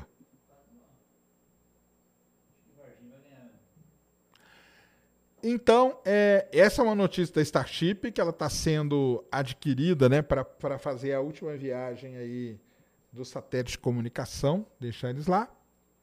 Mas tem também o lance né, atual. E atualmente, além de estar tá fechando esses contratos, é né, isso que eu queria dizer, a Starship, cara, essa semana ela foi meio que peitada, o Elon Musk, né? Pelo DOD, que é o Departamento de Defesa dos Estados Unidos, que está querendo confiscar a Starship, sabe-se lá para quê. Né? Eles também não vão falar, porque eles não são besta em falar isso. Mas então a Starship aí tá, tá nesse nível. Cris, coloca lá aquelas imagens lá.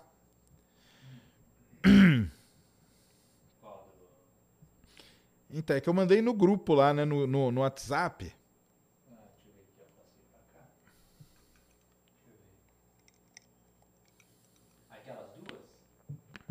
Uhum. Do, Starbase. Uhum. Uma já é essa daqui, né? Que tá aparecendo ali, né? Pra, já postei pra galera, que é essa daí que o pessoal tá vendo.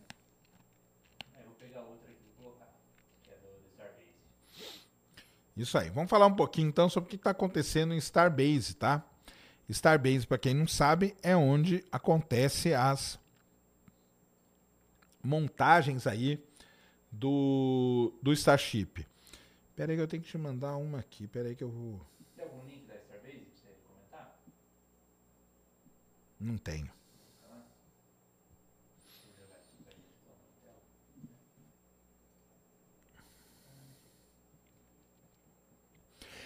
Então é o seguinte, o, a, a SpaceX ela fez dois testes, né? O IFT que eles chamam, IFT1, que é o Integrated Flight Test número 1, é, e depois fez o IFT2, dia 18 de novembro, que eu estava lá transmitindo para vocês e tal. É, muito bem. A produção de foguetes continua insana ali em Starbase. Então, como vocês estão vendo aí nessa foto, vocês estão com quatro chips. Se não me engano, é o 26, o 28, o 30 e o 32. E ali do lado um booster, que seria o Booster 4. Isso aí já está pronto. Eu te mandei uma outra foto agora. Bem bonita aí.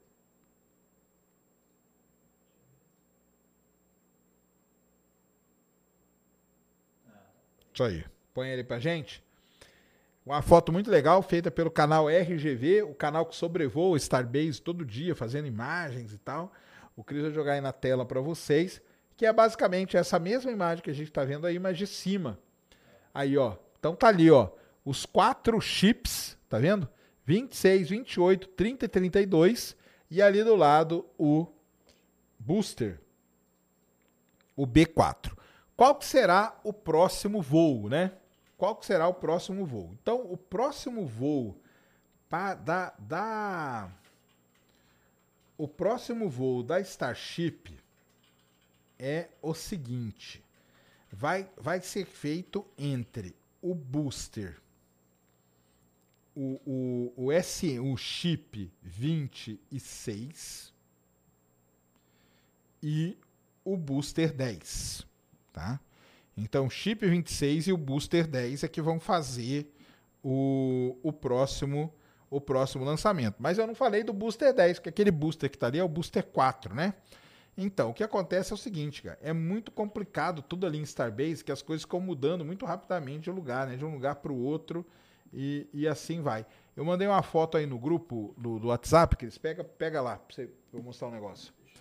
Então, cadê o booster que vai voar com Starship com SN26? Cadê ele? Ele existe, tá? E ele tá pronto também. E ele tá lá dentro do que a gente chama de High Bay. Tem uma foto aí muito legal que nós vamos mostrar. Tudo isso por quê? Porque a SpaceX já entregou o relatório do segundo voo para a FAA. A FAA está agilizando as coisas e olha só, pode ser que pode ser que tenhamos Starship no IFT3. Olha aí, ó, que bonito. Isso aí é dentro da High Bay e aí estão os boosters daqueles foguetes lá. Então a gente está falando do S26, 28, 30 e 32. Aí você tem o booster 10, deve ser o 12, né? 14, tá tudo aí, ó, esperando para voar. É aquilo que eu sempre falei, cara. É, o, o, a SpaceX ela vai demorar para fazer os primeiros testes, mas depois que isso acontecer, vai ser um atrás do outro, porque na verdade tá tudo pronto. Eles só colocam lá, montam, testam, se deu ok, eles mandam, mandam bala.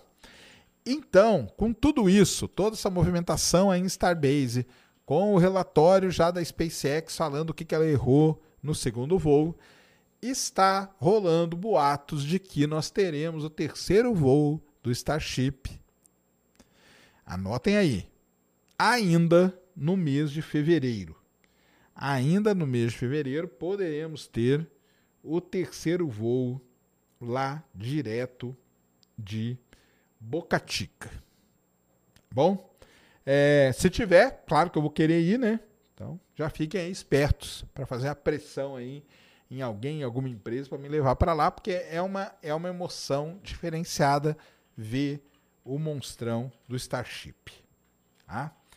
Então, isso aí, algumas notícias aí da SpaceX que está nesse período aí, né, de limpando aquele terreno, mudando, mexendo nas coisas e esperando então o nosso queridíssimo IFT3, que é o Integrated Flight Test número 3 da SpaceX. Show de bola até aí? Daniela Max, leia o livro dos Espíritos de Allan Kardec. Aí, boa dica. Eu acho que eu já li vários capítulos. Fala sobre o Corinthians. Sobre o Corinthians eu vou falar que não, cara. Marcelo Quirino mandou cincão. Sérgio, adoro seu trabalho. Sou psicólogo em Macaé. Não, não acredito, cara. Não acredito. Você não tem medo da exploração de L3 na Lua? Eu não. Eu vou ficar aqui na Terra quietinho. Tem que ter medo quem vai. não vai diminuir a massa, não, tá, cara? Que legal, cara. Você trabalha então em Macaé. Olha só. Muito bom ter alguém de Macaé na, na, no chat tóxico aqui da live, tá? Valeu muito. Você que é psicólogo aí, dá um jeito nessa galera aí, cara. Dá um jeito aí nessa galera aí. E o booster que foi usado 19 vezes, você pagou, né? Ou pagou, claro. Tá? Então, tá aí algumas notícias da Starship. Aí, vou fazer um jabazinho aqui, ó, muito legal existem grupos tá, de discussão. Na verdade, não é discussão, porque você entra e fica calado lá, nem tem como você mandar mensagem. Só quem é ADM, só quem é escolhido pelos ADMs é que pode mandar mensagem. Esse grupo é muito legal. A gente fica o dia inteiro, ele está sempre sendo atualizado com notícias, com imagens e tal. Então o Cris vai deixar aí na descrição. Joga aí no chat para a galera. Tem dois, tá? Um primeiro é de atualizações espaciais, esse aí é mais geral. E tem um segundo, que ele vai jogar aí também, que seria aí da questão de, de do Starship. É focado no Starship. Um é de atualizações gerais do espaço e o outro é focado no Starship. Tá bom? Então tem dois grupos aí. Vocês entram, não tem problema, galera. O grupo só fala quem é DM e é só falado coisas relacionadas ao espaço. Então, entrem aí nesses grupos, fiquem lá, porque é muito legal mesmo, tá? Vocês recebem informações que vocês não veem em lugar nenhum. Não veem em lugar nenhum.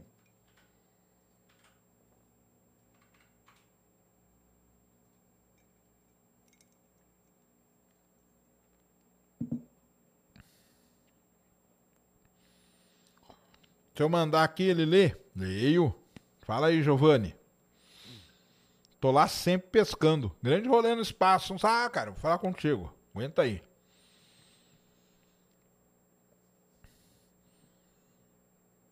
Aqui de Maricá. Vendo sua aula de alta tecnologia. Obrigado por nos trazer conhecimento. Tamo junto. Paulo Vitor mandou em 99. Pulou, pulei seu superchat? Puta. Deixa eu achar aqui. Paulo Vitor. Tem. Ó, tem. Deixa eu ver se ele colocou mais de um. Ah, deixa eu mandar pra você de novo.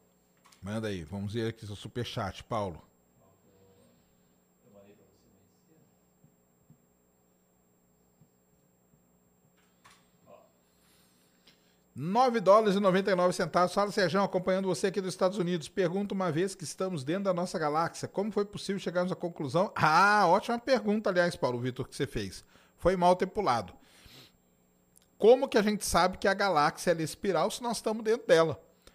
Belíssima pergunta. O que acontece é o seguinte: você começa a estudar a posição das estrelas. Você faz um grande mapa de posição de estrelas. Por isso que existe uma missão chamada Gaia. Essa missão está lá para isso. Ela está medindo quase 2 bilhões de estrelas, a posição com exatidão. À medida que você vai medindo a posição da estrela, a coordenada dela, e vai colocando tudo num mapinha, você vê que começa a formar um braço espiral. E daí, pela metalicidade, pela composição química das estrelas, pela distribuição de estrelas que a gente observa e tudo, a única explicação para que isso esteja acontecendo da maneira que está é que a gente teve, então, é, a gente sabe, né? Então, como que a Via Láctea chegou nesse, nesse ponto? Mas é uma pergunta muito interessante, que muita, uma dúvida que muita gente deve ter é essa, né? Como que eu sei a forma do negócio? Eu estou dentro dele. Mas tem como sim.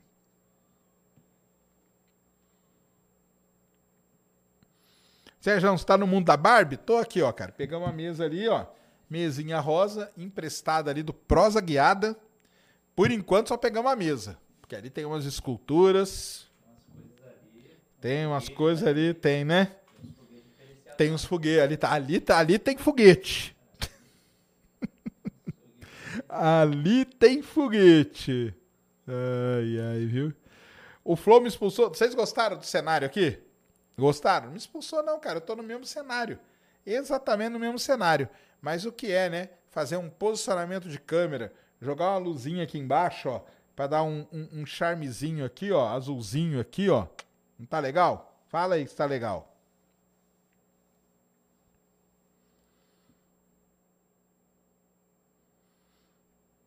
Fala aí se tá legal. Ah, muito top, né? Mariano Moreira mandou doisão, falou que pulamos dele também. Deixa eu ver aqui, Mariano.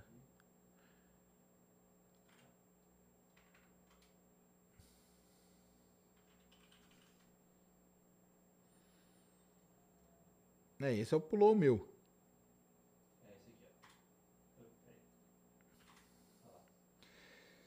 Mandou 5 dólares. Quando você vier aqui em Utah no Eclipse. Não, eu respondi lá no começo, cara. Falando que não dá pra eu ir, não, porque vai ser um, um bate, praticamente um bate e volta aí nos Estados Unidos, cara.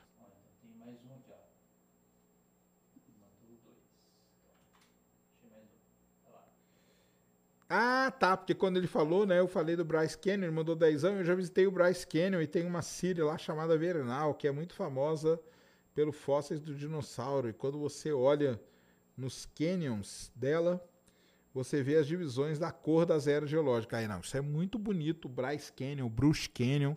Você vê ali perfeita, você lê, né? Você lê a história do planeta Terra nas rochas. Tem o pessoal que chama que é Biblioteca de Rochas.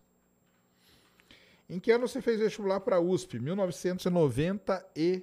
1993. 1993, que eu comecei a estudar em 94, é isso mesmo. Tá? Ah, tá pedindo aí pra falar um pouco dos quadros aí, Sérgio. A Gabi mandou. Quê? A Gabi mandou aí no chat pra pedir que a galera tá querendo saber dos quadros aí, até agora pra ver melhor. Esses quadros, então, né? Esses quadros aqui é muito legal. Essa parede aqui, na verdade, cara, é uma parede muito bonita que a gente tem aqui no estúdio, onde tem esses quadros aqui. A história desses quadros é a seguinte: eu uso o Twitter há muito tempo. E lá no Twitter eu tenho um número considerável de seguidores. Para que, que serve isso? Para ganhar esses quadros aqui. O pessoal do ESO, pessoal ESO oficial, entrou em contato comigo algum tempo atrás, já não é de agora, faz tempo já. E eles entraram em contato oferecendo, eu podia entrar lá no site, escolher lá um determinado X número de, de quadros que eles me mandariam em troca de divulgação. Olha aí que maneiro, tá vendo só? E aí eles mandaram todos esses quadros aqui. E quando nós mudamos para cá, eu falei, caramba, cara, que pode ter a parede dos quadros. E tá aí, ó.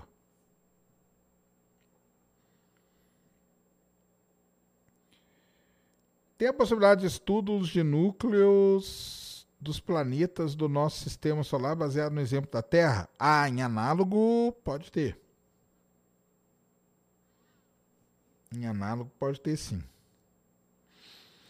Quando eu fui na Itália, teve terremoto? Não teve terremoto, cara. Poxa, queria tanto que tivesse terremotozinho, mas não teve. É... Muito bem. Então falamos aí de, de Starbase, né? Mostramos Starship, a guerra em que pé que tá, o negócio tá feio. E vamos torcer para que acabe acabe logo. Vamos torcer que acabe logo. Matador de quê? De noob, mandou dezão. Toy 715B tem vida? Gostei do ET, Serjão. Ele é muito simpático, né? Faltou o esquema da Terra plana. Da Terra planagem. Faltou, faltou um esquema da Terra planagem. ai, ai, viu? Mas retomando então. Então falamos aí de Starbase também, mostramos aí as coisas e tals. Deixa eu ver aqui o que mais a gente pode falar. Ah, muito bem. Podemos falar do TOI, então, 715. TOI 715 é um exoplaneta muito provavelmente, né, rochoso, bem parecido aí, uma, é uma estrela muito jovem. É, aonde foi encontrado então pela TESS, tá? Pela TESS, é uma estrela é, anã, anã do tipo M, anã vermelha, está a 137 anos-luz de distância da Terra e foi encontrado nessa, nessa estrela chamada TOI 715. TOI quer dizer TESS, Object of Interest, encontrou um exoplaneta que é uma superterra. A órbita da superterra é de 19 anos, tá? Então ela gira o ano 19 anos, 19 dias. O ano nessa nesse exoplaneta é isso aqui, ó, Cris, que eu vou mandar para você agora. Tem 19 dias. E o grande lance é o seguinte: por que, que o matador de nuvem está perguntando isso? Porque essa superterra foi encontrada na zona habitável da estrela.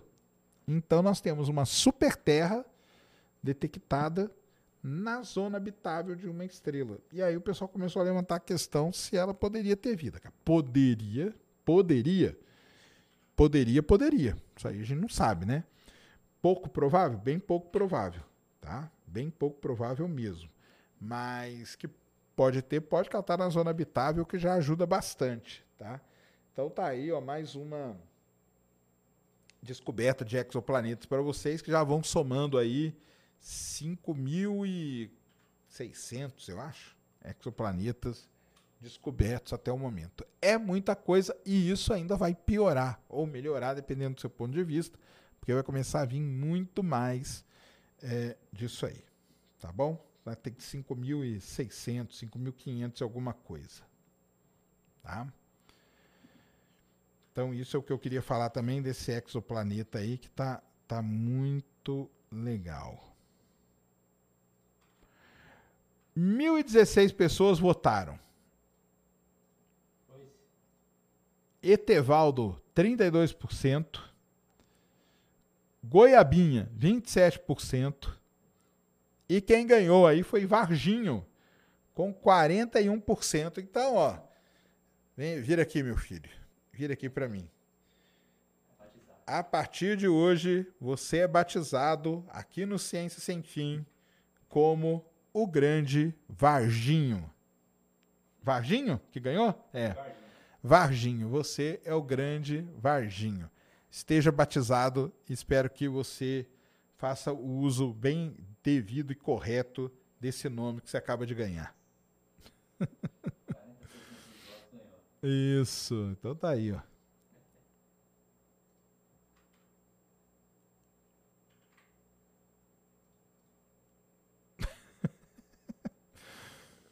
Ai, ai. Que decepção, por quê?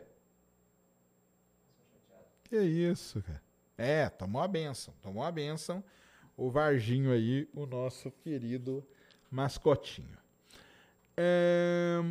Que outra coisa que eu ia falar aqui para vocês também? Ah, tem uma outra coisa aqui. Aliás, duas coisas, tá? Uma é uma correção. O pessoal perguntou da Peregrine outro dia aqui e eu falei que ela tinha espatifado na Lua, cara. Eu tava maluco, né? A Peregrine foi aquela sonda que ela foi mandada. Quando ela liberou ali do foguete, ela teve um problema ali que começou a vazar combustível. E, e, sem combustível, ela não poderia fazer as manobras de pouso na Lua. Então, eles estenderam um pouco a missão. A missão durou alguns dias lá, que agora não vou lembrar, acho que uns 10 dias, coisa do tipo. E a Peregrine fez o quê, cara? Queimou na atmosfera da Terra. Então, você que veio aí me xingar, parabéns, você me xingou com razão. Porque eu falei que ela tinha se patifado na Lua, na verdade ela queimou na atmosfera da Terra. Então, essa aí é seria né, é a missão é, da sonda Peregrine. Então, isso é uma coisa importante falar. Vai ter outras sondas para a Lua? Vai. Agora, em março, abril, vai ter uma missão que vai levar mais uma sonda lá para a Lua, porque a Lua ela está nesse momento. E falando em Lua, nós temos lá na Lua a nossa queridíssima Slim. Lembram, no último programa ela tinha pousado, mas ela pousou meio torto e aí o painel solar não estava captando energia suficiente. Pois bem, o que aconteceu com a Slim? Acreditem ou não, ela ressuscitou dos mortos. Então, a missão Slim está valendo novamente. E agora eu só preciso achar aqui. Eu ver se eu consigo chegar aqui no site. Pode falar o que quiser dos, dos países por aí, mas o site da NASA, cara, ele é o melhor site que tem dessas coisas, tá?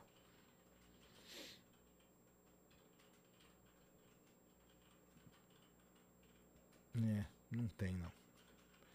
Mas enfim, é... a Slim, o que aconteceu com a Slim? A Slim está na superfície lunar, ela conseguiu gerar energia, ela ressuscitou dos, dos mortos e está fazendo imagens de novo, muito legal, transmitindo tudo e acompanhando todas as, todas as atividades em Starbase, porque é o dia inteiro com atividade é o dia, é uma cidade aquilo ali. Lembrando que a cidade ali mesmo, onde fica, é Brownsville, no Texas, mas você indo até até até Boca Chica ali, né? Você consegue ter uma, uma visão muito boa do lançamento do Starship. Então isso aí era um tema que eu queria falar. E o outro é o do do asteroide já falei, né? É do. Do confisco, né? Se é que pode dizer assim.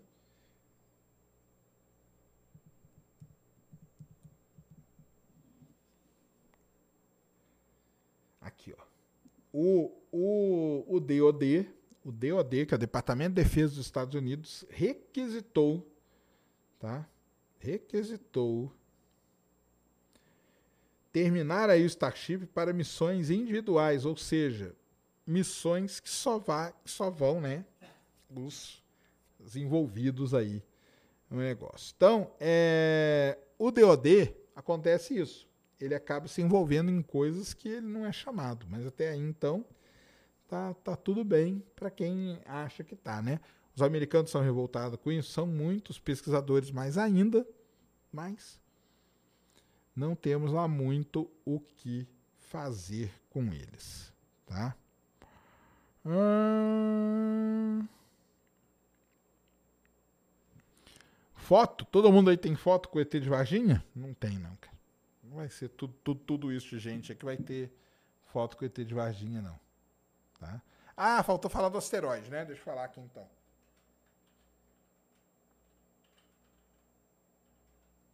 Hum, hum. Não faltou, não, cara. Eu falei do asteroide, sim. Que passou aí perto da Terra, mas que não ofereceu risco nenhum.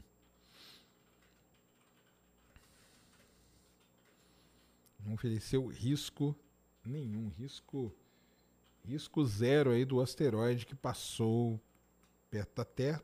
Tomara aí que ele se desintegre em algum lugar. E é menos. Ah, tá aqui, ó. E é menos coisa. E uma coisa que eu queria falar também, eu vou colocar aqui para você, Cris, ó. É que a sonda Slim, então, ela caiu ali de lado, o painel dela ficou mal, mas ela ressuscitou. Ela ressuscitou. E ao se ressuscitar, ela fez essas imagens aí que vocês vão ver aí na tela, umas imagens muito legais, tá? Imagens feitas pelo robozinho o Leve 2, que fica, que fica rolando ali perto da. Tá tudo em japonês, né? não tem. Clica ali para traduzir português que traduz. Aí, ó. Imagens espectroscópicas de 10 bandas, então conseguiu usar o espectro dela, isso é muito bom. Fora todo o resto, então aí está explicando que ela caiu de lado mesmo, teve problema, mas ela reavivou. Vai descendo aí, porque eu acho que tem as imagens aí, ó. Então, tá aí, ó. Então, isso aí são imagens novinhas, tá? Acabaram de sair da sonda Slim tá? do Japão, lá na Lua. Tá vendo só? Vai passando ali que deve ter, deve ter mais.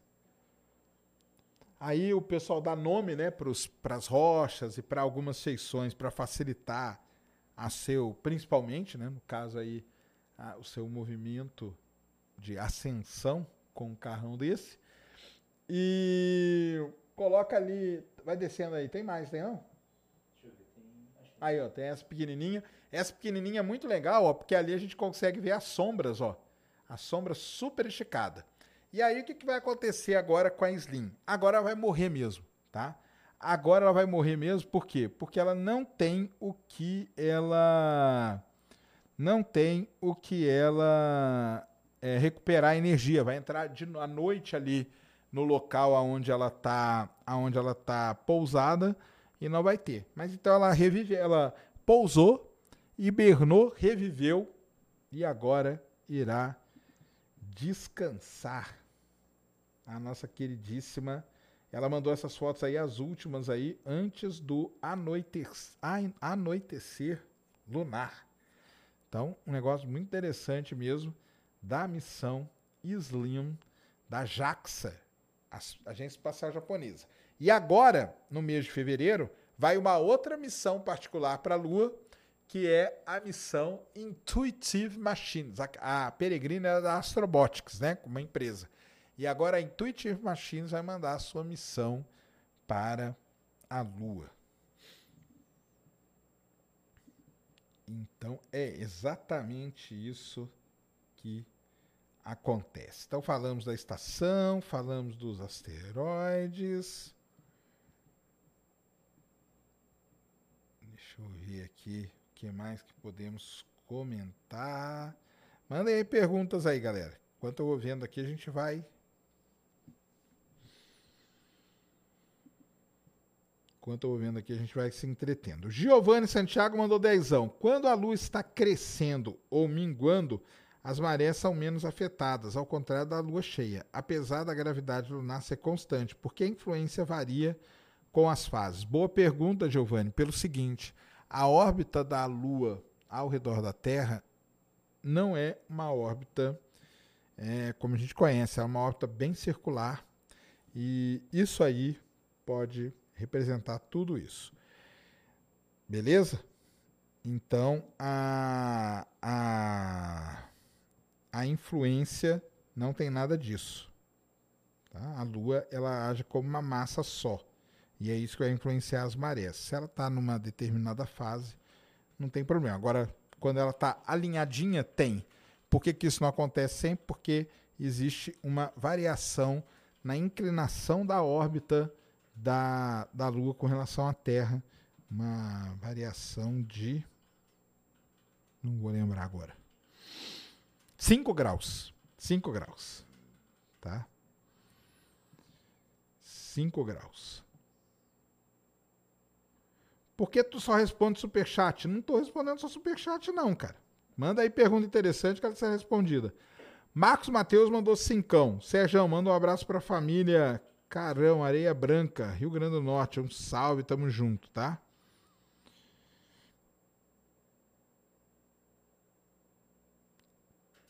Qual a minha opinião sobre Neuralink, Leandro? Já respondi, cara. Em casos assim extremos, né, que você não tem outra coisa para fazer, eu acho que é válido. Agora, sei lá, de graça, eu acho que não.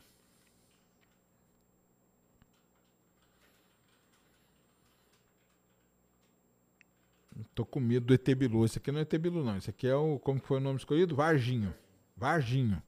Então agora nós temos o Juquinha, palmeirense, e o Varginho, tá?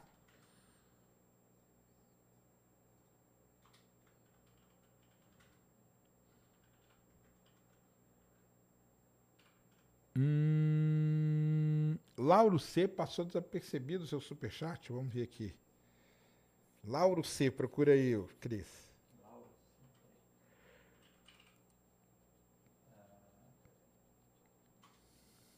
Ele mandou um monte. Sério? Mandou uns 5 superchats. Cola aí, vamos ver. Sei qual que é. Olha, tenta ver o último. Ó, esse aqui é o último que ele mandou pra ver se. se- Cola aí pra mim.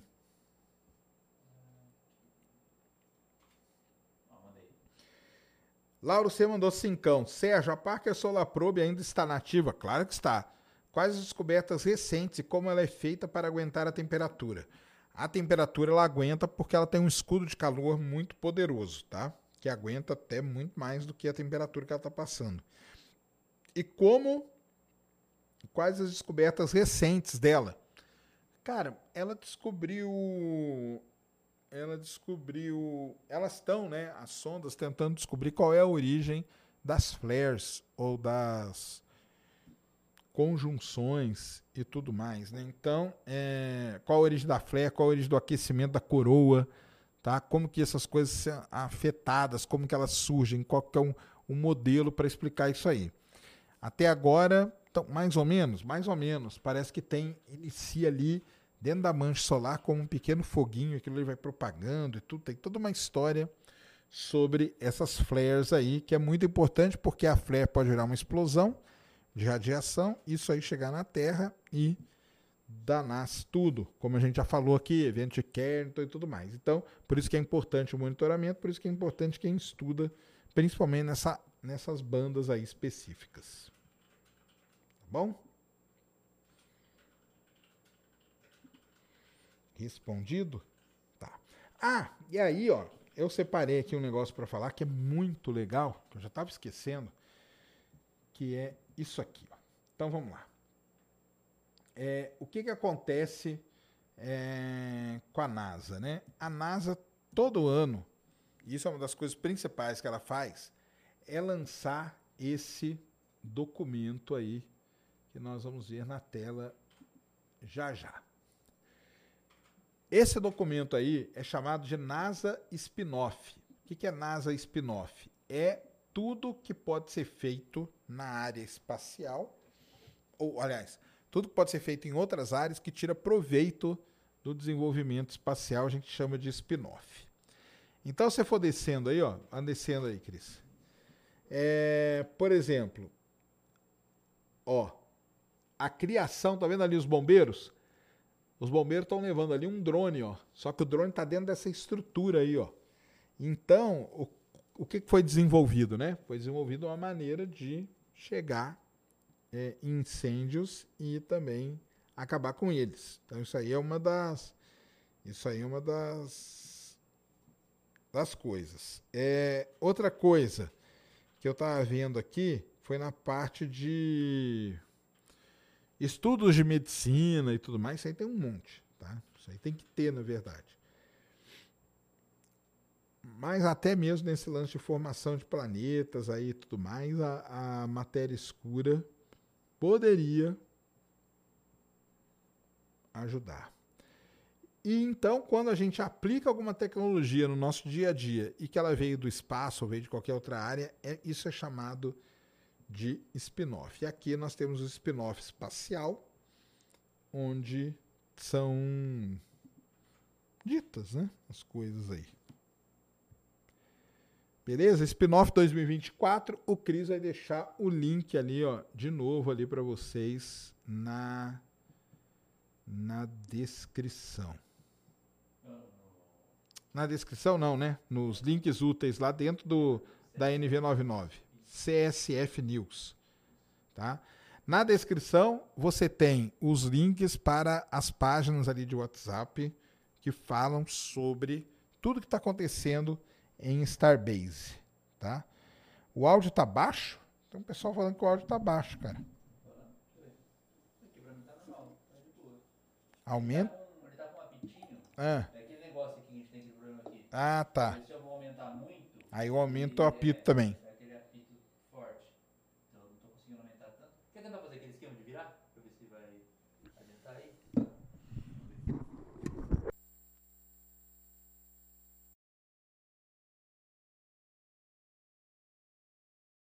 Veio. Melhorou. Tá vendo só? Então aí, ó. Tá. Oi, oi, oi. Testando. Tá aí, ó. É aquela coisa É, né? é aquela coisa, não tem explicação. Tem coisas na vida que não tem explicação. Tenho vontade de fazer um podcast com alguém da gringa, Neil deGrasse Tyson? Tenho, com o Neil deGrasse, com o Brian Green, principalmente. Mais com o Brian Green, sabia? Paulo Dantas, fala sobre a construção da base lunar. Cara, é, essa semana aí não teve nem notícias sobre isso muito, tá? Mas as bases lunares elas vão ser construídas aí. Estados Unidos, NASA, ESA, tá? Tem alguma possibilidade de viajarmos algum dia para outro universo? Não tem, cara. Manda um salve para Itabira. Ó, grande Itabira. Existe. Caramba, cadê?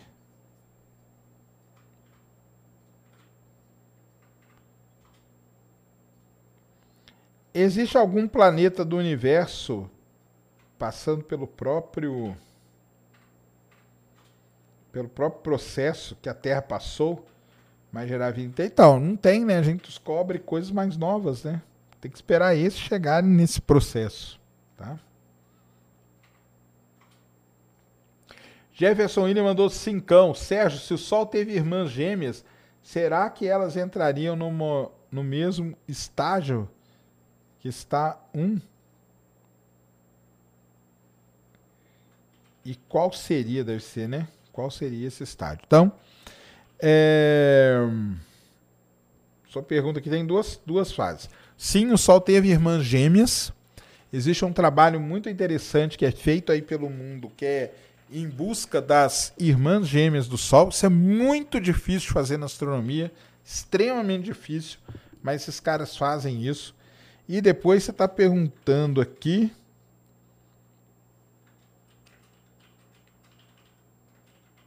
Sobre o estágio do, do ar, não vou saber responder, cara, tá?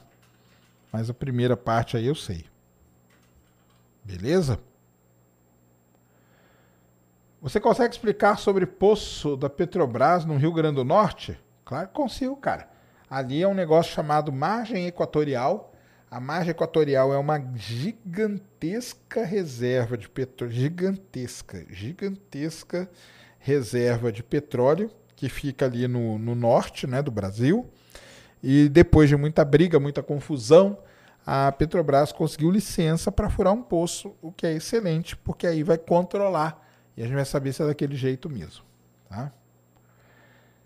Já acompanhou junto com a equipe o monitoramento do Sol? Nunca, não acompanhei.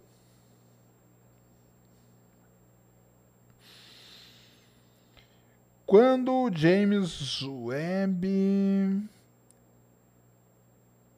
Não. Tem novidades da Juno? Tem novidades da Juno. Amanhã ela tá passando por. Amanhã? É amanhã. Amanhã ela tá passando por Rio de novo, tá? Qual o campo da astronomia que mais me fascina? Cara, eu acho que cosmologia mesmo. Saber o início e o destino do nosso universo.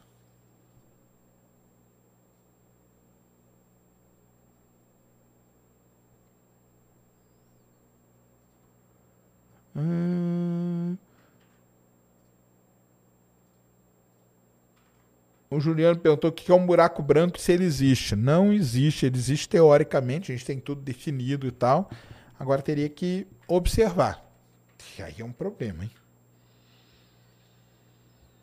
Aí é um problema.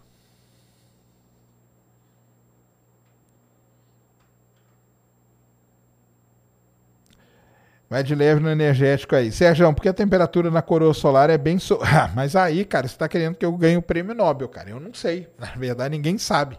As sondas estão lá para isso para descobrir por que, que a coroa, que já era para representar uma queda de temperatura, a temperatura bate milhões de graus. Não faço a menor ideia. A menor ideia. Vai ter lançamento hoje? Hoje acho que não, né? Se não me engano, o próximo é dia, é dia 6, tá? Deixa eu ver aqui, sim. Então falamos do spin-off. Baixem lá o spin-off que é muito interessante para você saber. Falamos da Slim que voltou a dar a dar resposta. Falamos tudo da Starship aqui rapidamente, dos lançamentos. Deixa eu ver se não estamos pulando, se não estamos pulando nada.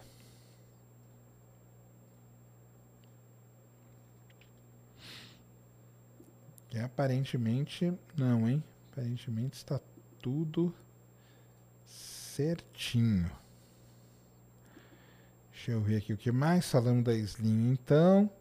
É... Cara, eu acho que é isso, hein, de... que a gente tinha para falar hoje. Falamos do spin-off, das galáxias, do DOD.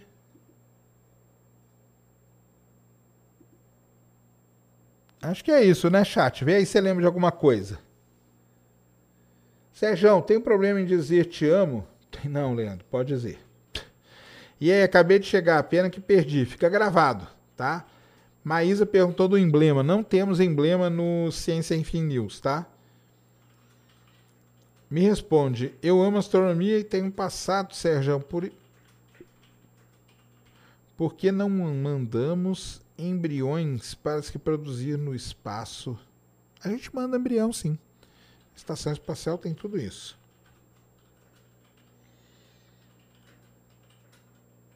É verdade que a viagem para a Lua foi adiada? Foi adiada, tá? Ela foi para 2027. Vamos esperar agora o que, que vai acontecer. Amanhã tem lançamento às 23. Ah, é? Ah, então amanhã tem lançamento sim, tá? Amanhã temos lançamento, então. Então, então vamos ficar espertos aí.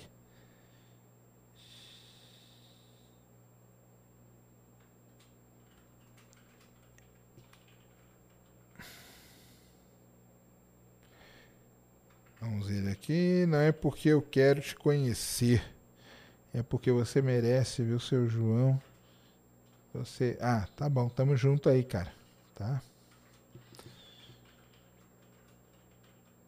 Porque os foguetes têm essa forma aí, né?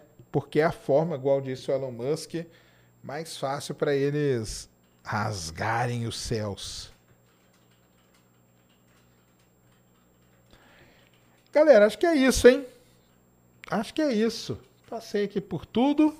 Nós estamos planejando para semana que vem. O Ciência Enfim News vai ser na quarta-feira, tá? Precisamos saber, vocês gostaram do cenário? Está aprovado? Com essa luzinha aqui preenchendo com essa nova, meio nova aqui, novo enquadramento. Me respondam aí. É, me respondam aí se vocês gostaram do cenário. Primeira coisa é, primeira pergunta é essa. Gostaram do cenário? Podemos continuar desse jeito? Que a gente quer fazer que agrada a vocês.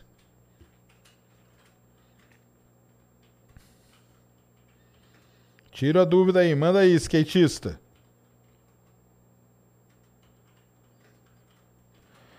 Tá perfeito. Boa. Mande aí sua dúvida. Giovanni Santiago mandou dezão. Ao encontrar o Hélio 3 na Lua, como será refinado e quanto tempo de, quanto de energia ele duraria? Você não refinaria ele lá, tá? Não refinaria ele lá. É... Para gerar energia nuclear com o L3, cara, você precisa de muito pouquinho. Pouquíssimas gramas já gera energia aí para abastecer tipo um bairro, talvez de uma cidade grande, tá? Mas já é um grande avanço, porque todo mundo pensava que você ia ser aquele negócio robótico. Hoje não. Você tem os acaba tendo, né? Pegando aí os trejeitos da, da coisa, mas o, o, o lance é que são, precisa de muito poucas gramas de hélio 3 para gerar energia, energia nuclear. Tá? O, e o problema nem é esse, tá, Giovanni? O problema hoje é o seguinte, que a gente não consegue gerar uma produção a mais de energia. Então esse é um seríssimo problema.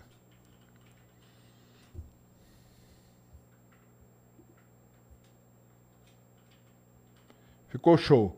Gostaram da. Então gostaram do cenário? Muito obrigado a todos que responderam.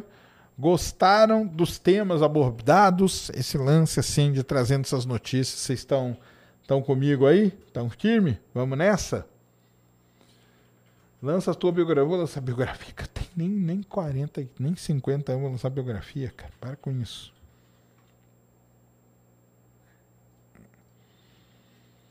Hum, estão, estão sempre atrás de mim, né? Tô ligado, tô ligado. Isso aí eu tô ligado. Todos esses, todos esses cumprimentos aí, maromba, é comigo mesmo.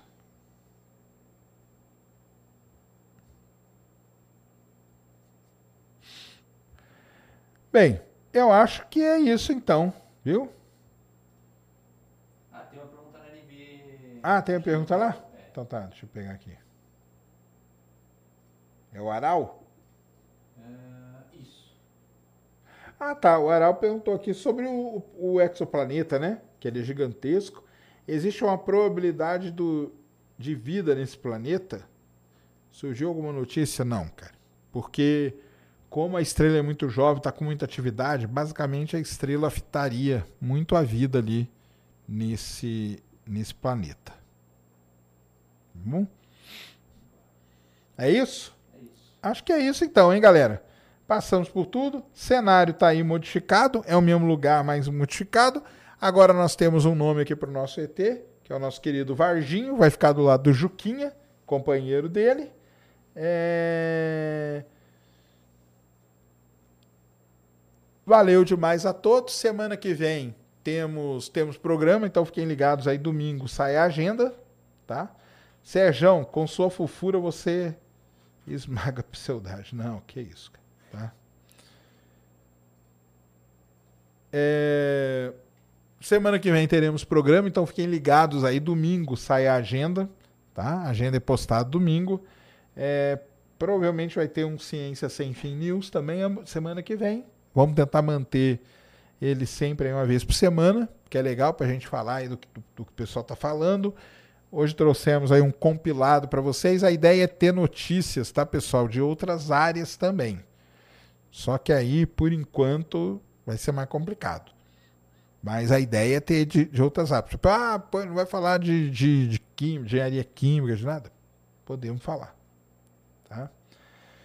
É, Tem um cometa atrás de mim, é, tem um cometa aqui, ó. É o cenário aqui, ó. Bonitão, né? Bonitão demais. Então é isso, galera. Muito obrigado a todos. Valeu aí por terem vindo sextar aqui com o Ciência Sem Fim News. Espero que vocês tenham saído aí com algum conhecimento. A live aqui ela fica gravada também. Você vai sair, vai estar tá, vai tá aí direitinho. E é isso. Domingo sai o, o querido, o, a querida agenda. Não se esqueça da Insider, que está sempre com a gente aqui. Então dá aquela força, vai lá no site, visita, sempre usando o cupom, o link aqui, que seria importante, e o cupom Ciência 12 para você aproveitar Insider cuecas espetaculares. Não é só de camiseta que a Insider vive. Então, isso é que é legal de você entender. Bom demais, então. Então, vamos nessa. É, muito obrigado a todos. Ótima sexta-feira. Deu aí, Cris? Deu demais, Sérgio. Então, tá bom. Então, um grande abraço. Nos veremos semana que vem. Tem um programa. Provavelmente teremos news também para vocês se divertirem. Um grande abraço a todos. Fui!